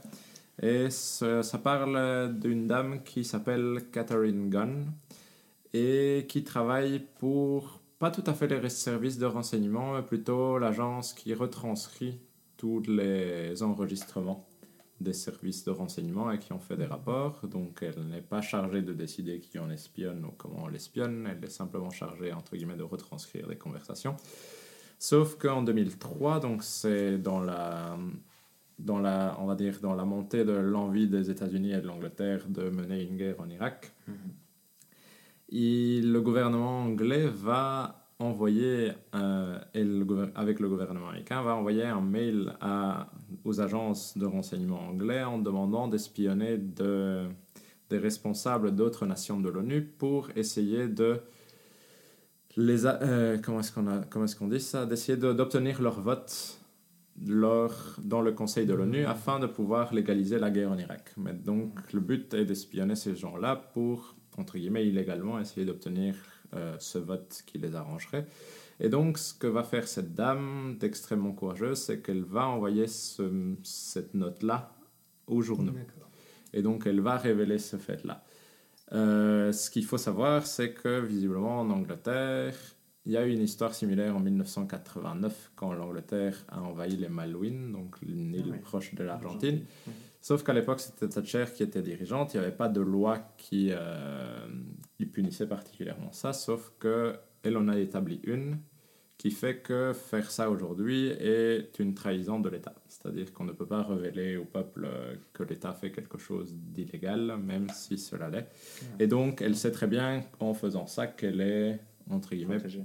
Mm, bah, qu'elle est non qu'elle qu'elle se met en, au péril de cette loi là et donc euh, à partir d'un moment Ah oui. cela va être découvert que c'est elle qui a envoyé ça aux journaux et donc on suit ce personnage là à travers toute cette histoire et toutes les difficultés que ça a de faire entre guillemets ce qui est bien Ah, quand on sait la punition qui risque de nous arriver sachant qu'en plus elle est mariée à un homme d'origine arabe qui est en train de demander les- la nationalité anglaise, qui ne l'a pas encore, et donc tout ce que ça implique aussi dans ce côté-là. Et je trouve que le film, un peu comme Eye in the Sky, est un film qui se regarde très, tr- de façon très agréable, qui arrive à mettre du rythme et du thriller dans une histoire qui Intéressante aussi. qui est intéressante aussi et qui a un fond de réflexion entre guillemets sur qu'est-ce la capacité de quelqu'un à faire quelque chose de bien malgré tous les risques que ça comporte et malgré le fait qu'intrinsèquement ça ne lui apporte euh, rien personnellement etc et donc je trouve que l'histoire est très intéressante. Je ne la connaissais pas spécialement. Et je trouve que le film a un rythme très agréable à suivre parce que ça a un côté on va dire un peu thriller dans le sens où tu ne sais pas très bien comment est-ce qu'elle va s'en sortir comment est-ce qu'elle va pouvoir réussir. Et je trouvais vraiment le film très très intéressant.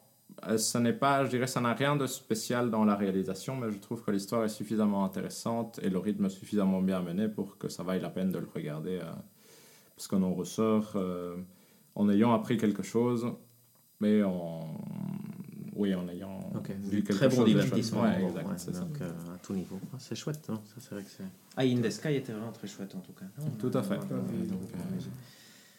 C'est sur euh, In the Sky, quelqu'un qui envoie des drones, non? Oui, c'est sur la question de comment de- tuer voilà, quelqu'un avec faut- un voilà, drone euh, dans des Et en fait, il y a villes, euh, un grand un terroriste très connu dans un endroit où il y a quand même beaucoup de- D'habitants, d'innocents. euh, donc, donc, c'est euh, on envoie le drone ou pas et on tire, euh, on envoie la bombe là-dessus. Pas. c'est un réalisateur qui aime bien ce genre de sujet un peu, où il y a discussion. Voilà, exact. Sur le bien et le mal, effectivement. Et donc ce film est intéressant, niveau. honnêtement, il vaut la peine d'être regardé. Très chouette. Bah, moi, je vais continuer avec de l'espionnage. Ah, J'ai nice. lu euh, 1984 Ah, ouais, par chouette. George Orwell. Euh, ouais, je sais pas si vous connaissez un peu. euh, Tout petit peu. Ouais. Je veux dire, J'ai jamais lu. euh, Je vais pas raconter euh, l'histoire, mais Mhm. plutôt les, euh, allez, les sujets que ça aborde. Donc, c'est un, c'est un livre de science-fiction qui va aborder euh, principalement euh, allez, le système euh, totalitaire ouais, euh, tout à fait. Tout à fait. C'est- absolu ici. Exact. Et euh, donc c'est assez intéressant parce que c'est vraiment un livre qui, dans son écriture, essaye de t'ouvrir les yeux sur toutes les méthodes qui sont utilisées pour essayer de De te brider ta pensée. Quoi. Mhm. Et donc, euh, tu vas, enfin, ça va, on va avoir des sujets abordés comme la peur de la délation par sa Mhm. propre famille, ce genre de choses. Ouais. La falsification euh, des faits historiques euh, par euh, des instances ouais, ouais. euh, plus, plus hautes. Euh, appeler euh, à l'esprit de préservation, hein, une psychologie des foules, Ouais. euh, en répétant suffisamment de fois quelque chose Ouais, pour que ça commence à devenir vrai. Euh, et euh, aussi en manipulant euh, les mots qui sont utilisés dans le langage courant, Mhm. euh, dire tel mot euh, n'est plus euh, valable, Mhm. etc. Pour, euh, allez, pour t'empêcher, entre guillemets, de pouvoir euh, t'exprimer euh, correctement sur ce que tu ressens et ce Ouais, genre de choses. quoi. Et euh, donc c'est un, un bouquin qui est... euh, j'ai jamais lu de bouquin de George Orwell, donc Non, euh, exact, ici ouais. c'était une première. C'est un bouquin qui se digère assez... ouais, c'est assez particulier. J'ai fini aujourd'hui. Donc, Ok, ah ouais, mais c'est bien. Donc, Bon. t'as- des sensations. donc là, je suis encore un peu dedans. Euh, en fait, je pense que j'ai bien aimé, mais je dirais pas que c'est... euh, Il y a un moment où j'étais... en fait, le début était vraiment pas terrible, je trouve. Et puis il y a ce moment où tout se met en marche et où là ça devient passionnant. Et puis il y a euh, le chapitre 9 Ouais. de la deuxième ou de la troisième partie qui est absolument euh, horrible. Ah. Euh, mais quand je dis horrible, euh, j'ai cru que. Enfin, je me suis dit, mince, tout ça pour arriver là, Ah ouais, euh, c'est, dommage. Et la fin est vraiment euh, bien aussi. Mais c'est. Ouais. Euh, Ouais, la lecture est pas, euh, est pas Désagréable en si- soi. Mais c'est pas si simple. génial, ouais. C'est pas si, si génial. Moi, moi J'ai jamais, aimé. j'ai jamais lu parce que Pablo m'avait dit que c'était très mauvais. Tu vois, je dirais Ah que ouais. tout le monde en parle en bien, mais qu'en fait c'était pas bien. Donc, mais j'ai jamais lu à cause de ça. Parce que j'ai encore. Je, je voudrais le lire parce que tu vois, c'est toujours dommage de ne pas lire un classique parce que quelqu'un t'a dit que c'était pas bien. Tout à fait. Mais. euh, Ben ici, tu vois, je, enfin, je, non, exact. recommanderais pas Non, spécialement. C'est pas si bien comme tout le Tout le monde en parle comme Voilà. c'est la neuvième merveille du monde. Donc euh, pour l'instant, tu confirmes pas. C'est intéressant. Le sujet est effectivement intéressant. Non? Mhm, le sujet Et il est, est, très il est intéressant. particulièrement connu, j'imagine, parce qu'il est fort anticommuniste. Donc pour les Américains, symboliquement, c'est super important. Ouais, tout à fait. Donc ça aussi, ça joue, je pense. Mais donc c'est vrai que non, j'aimerais si, bien. oui, le- ça, c'est clair que. Et Ouais. puis, euh, bon, ce qu'il faut, ce, enfin, ce qu'il faut remettre aussi euh, Dans le contexte dans le aussi, contexte, c'est que c'est sorti en 1949, quoi. Ouais, exact. euh, Et il est excessivement visionnaire, effectivement. Ouais, ça, c'est vraiment pas mal. Ça, et parce qu'on est vraiment en, en plein dedans. Non? Ben, donc, euh, ouais, Bon, je sais pas, en fait. J'ai pas lu, j'ai pas lu. j'ai pas lu. mais on est, on est pas loin. De... Ouais, c'est intéressant, c'est c'est intéressant. intéressant. Voilà. C'est bah, les deux gros classiques avec l'autre de Aldous Huxley qui s'appelle aussi, que j'ai jamais lu, parce que parfois j'aime pas lire les trucs je sais que je dois lire. Le L'autre, Euh, oui. Le monde merveilleux, le... Euh, C'est des- une honte que je ne le sache pas, euh, mais je vous je- hein. Le meilleur des mondes. Le meilleur voilà, du monde. excusez-moi. Exact. Non. Donc voilà, donc ça c'est les deux gros classiques de, de préscience de l'avenir, euh, effectivement, des gens qui ont vu que qu'est-ce qui allait se passer, qu'est-ce qu'il fallait faire attention. Hein? Ouais, tout à fait. donc ce serait bien, ouais, c'est vrai que ça, mais c'est vrai que c'est quelque chose à lire. C'est combien de pages plus ou moins? Hum, 400. Ouais, quand même. donc ça, Oui, c'est un petit, c'est un petit Mhm, pavé. ouais. euh, et c'est, ouais. ouais. C'est, c'est ce que je dis. Hein, c'est le début, enfin le début est un peu euh, difficile. Puis il y a une partie qui est vraiment euh, où là, c'est, là t'es vraiment Mhm. bien dedans parce que là il y a aussi une partie un peu plus. euh, allez, je veux dire c'est. C'est mieux romancé à ce Mhm. moment-là, donc c'est aussi plus facile d'avancer, euh, de bien avancer Mhm. dedans. Et puis il y a cette partie qui est très, euh, le fameux chapitre 9 là, qui est Imbuvable. J'ai trouvé ça inutile dans la façon dont été amené. C'est juste, je te crache tout comme ça, et c'est toutes les informations euh, pour te faire comprendre euh, la situation dans laquelle Ok. est le monde, dans la façon dont, dont tout fonctionne, entre guillemets. Et là, c'est. Ouais, en fait, c'est la façon dont c'est amené, être cru. euh, bon, il y a peut-être des gens qui vont adorer ça, mais euh, moi j'étais là, genre, bon, ouais. À ce moment-là, je préfère Ouais. euh, autre chose. Que ça. Et la fin, par contre, est vraiment, euh, est vraiment intéressante parce que bon, là, tu, là, tu as euh, la confrontation entre deux systèmes de pensée Ah qui. Ouais, ouais. Ouais, bon, la Ah, psych- intéressant, ok. Ouais. Euh, philosoph- philosophiquement Mhm. et psychologiquement parlant, c'est la fin est vraiment. Ça donne envie de jouer à Bioshock, tout ça. Oui, tout à fait. C'est bien, c'est très très chouette. Ouais. Ça, c'est vraiment très bien. Bon, tout est dit? Oui, là, je pense que tout est dit.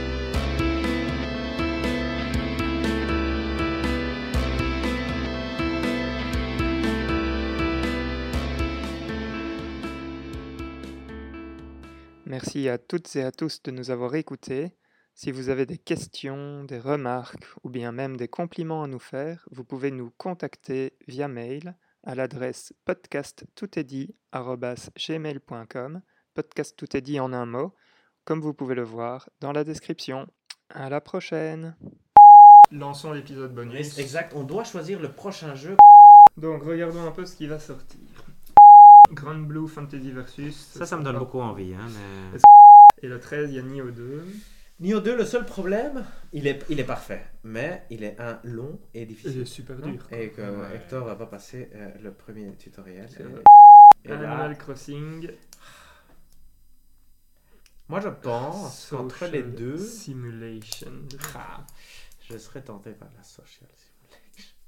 Non, je sais, ouais, je sais pas. Ouais, moi, si je devais choisir entre Animal Crossing ou Doom, je préfère Animal Crossing. On pourrait. Qu'est-ce qui sort euh, février? Qu'est-ce qui est sorti Qu'est-ce qui est longtemps? sorti en février? Rien. Surtout février. Kakarot Vous savez quel jeu on devait jouer euh, en mars? Euh, Oui, on avait dit. C'est dommage, hein? Oui. On, On avait refait dit ça. FF7 Ou alors il faut aller, comme tu disais, dans le backlog. Ba- of Dans shame. les Backlog of Shame. Attendez, je C'est quoi vos jeux des Backlog of Shame?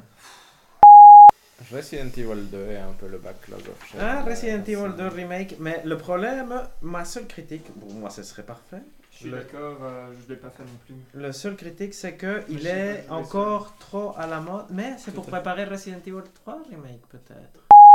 Mais quel vieux jeu pourrait avoir du sens pour. euh, Doom 2016 pourrait avoir Ouais. un petit peu de sens. Et pourquoi pas faire un vieux vieux quoi. Un super Ouais, vieux, ouais, exact.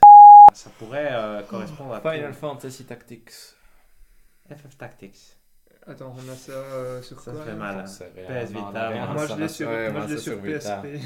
Moi, je l'ai sur PS Vita aussi. Moi, je pense. sur Vita, je crois. Un vieux Metroid. Un vieux Metroid, Super Metroid. On se fait Super Metroid. Jeu de 2000. Attends, on fait maintenant, on refait le, le truc qu'on fait toujours. Bayonetta. On se refait Bayonetta. On se refait Bayonetta? fait- T'as fait Bayonetta? J'ai fait Bayonetta, mais sur Wii U. Attends, Mass Effect voir. 2, moi je vois. Moi, ça. enfin, Mais Bayonetta, Jax Non, Non, Bayonetta est dans la liste. non. Bayonetta est dans la liste. Wolfenstein 2. on s'en Wolfenstein fout 2. un peu, mais- j'ai jamais joué de Wolfenstein, donc euh, voilà. Wolfenstein 2, ouais. On peut faire Bloodstained. Hein, monsieur, c'est pas si dégueulasse que ça. On peut faire- Deus. Ex On pourrait faire Bloodstained. On pourrait faire Bloodstained. Que il faut aussi... Divinity Original 2. Moi j'ai une parce vraie que bonne suggestion. Baldur's Gate a été annoncé. Assassin's Creed Black Flag. Ok, c'est pas grave, c'est pas grave. Pourquoi pas, tous amis, en on est tous amis. Ouais. Pourquoi pas, ouais. ça- Après, ça ne m'affole pas, mais pourquoi pas en soi. Voilà. Qu'est-ce qu'on fait? Une fois qu'on en a 10, on essaie Non, de choisir on s'arrête jamais. Avec, Partez en mode Netflix. Ah oui, c'est ça, en browse. Final Fantasy 8. Allez. Ah, pourquoi pas? Bah oui. Pourquoi pas Moi, je Ça, ouais, j'accepte. Fantasy 9. Ça, il me donne après, presque envie. euh, Ah, ou le 9. préfère. Ou le 9. Tokyo Mirage Non. Sessions, non. T'imagines qui gagne ce match. Ça montre à quel point cette année pour l'instant est nulle. Au lieu de Assassin's Creed Black Flag, pourquoi pas Assassin's Creed Odyssey? Ah, ça, moi, je suis. De quoi t'as dit? Assassin's Creed Odyssey. Moi j'ai envie de rejouer. Ah ouais, je suis Ouais. pas sûr que j'ai envie de rejouer à FF13 pour l'instant. J'ai plus envie de rejouer à FF13 qu'à FF15. Mais... Oh, Pas- No Hashtag encore. Bon. Ok. Allons-y avec Mafia euh, 3, cette donc. Si. C'est le 2. Ouais. Éliminons des bazars. FF Tactics. Ah, je pense. Moi, Où est-ce que vous avez accès? On n'a pas accès. Euh, Moi j'ai accès. J'ai Moi j'ai accès. accès facilement. Je pourrais avoir accès. Mais Facilement, pff, entre après, guillemets, j'ai accès. Mais c'est chiant de jouer chiant, sur PS Vita. J'ai pas envie. Quand il sortira sur Switch. Voilà, tu peux l'éliminer. F... Disco Elysium, tu peux l'éliminer. Ouais, quand parce qu'on a dit que c'était sur pour, euh, console. Comme ça, éliminons les évidents. Ok. Moi, personnellement... Divinity, non, hein. Je pense, honnêtement, on va pas, on va se faire, pas se faire un Divinity, non? Moi, ça me Hmm. tente. Ça vous tente? Euh, Ah, moi, moi je laisse sur. Switch. Chacun donne un jeu qu'il effacerait. Mais on les efface pas encore. Non, mais. Non. on Mais peut euh, dis- s'il y a, comme ça, voilà, on en discute. comme ça. Moi, j'effacerais Divinity. Ok. Dit quoi? Final moi, Fantasy j'effacerais 10. FF, oui. Are you kidding me? Toi. Xenoblade Chronicles 2. Oui. Moi, si j'avais joué à un Assassin's Creed, j'aurais plutôt à Odyssey qu'à Black Flag. hein, si Ouais. je, Je suis d'accord. honnête. Ok. Qu'est-ce que vous éliminerez? Au deuxième tour, du coup. Le, celui qui me donne le moins Ouais, envie, mais c'est parce que Ouais.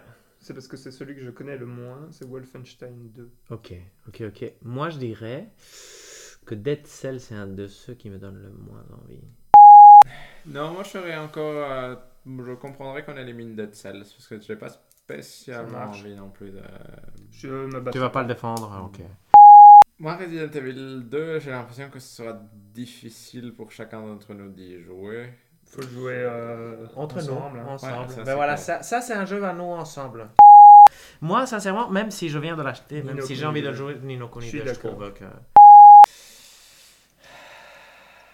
Moi, je voterai Moi, pour le j'ai, 9, moi, j'ai euh, FF9 et j'ai pas FF8, du coup, j'aurais tendance à garder le 9, mais. Perso, je m'en fous, j'adore les deux. J'élimine le 8 alors. Super Metroid, Bayonetta, FF9, C'est puissant. Wolfenstein ou Odyssey. C'est puissant. On a un bon, c'est un bon pool. Hein. Celui qui me donne le moins envie dans cette liste-là est Wolfenstein 2, je crois. Ah, ok. Pas mais alors, on efface. Mais alors, vous êtes deux... Ok, ok. Mais c'est bah, plus parce que j'ai pas envie de Non, jouer c'est à très bien. Mais je suis, je suis avec toi C'est sur ce bien. C'est celui qui me Hashtag donne. mauvais goût. Si Euh, je devais c'est me battre dur. pour là, C'est c'est étrangement c'est pas celui que j'ai le plus envie de jouer, mais je crois que Super Metroid ce serait une belle chose de le jouer. Je vais vous dire un truc. Est-ce qu'on en fait deux? Et ici, Odyssey m'a donné envie quand même. Ouais, moi aussi. mais moi, moi j'aurais tendance on élimine Bayonetta Mais parce que Valérie on l'a fait Ouais, je que suis c'est pas si ancien que ça. J'aurais très mal au cœur qu'on choisisse Odyssey. Et on élimine même. FF9 parce Ok, que Valérie on l'a ok, fait. ok, et que ok, ok.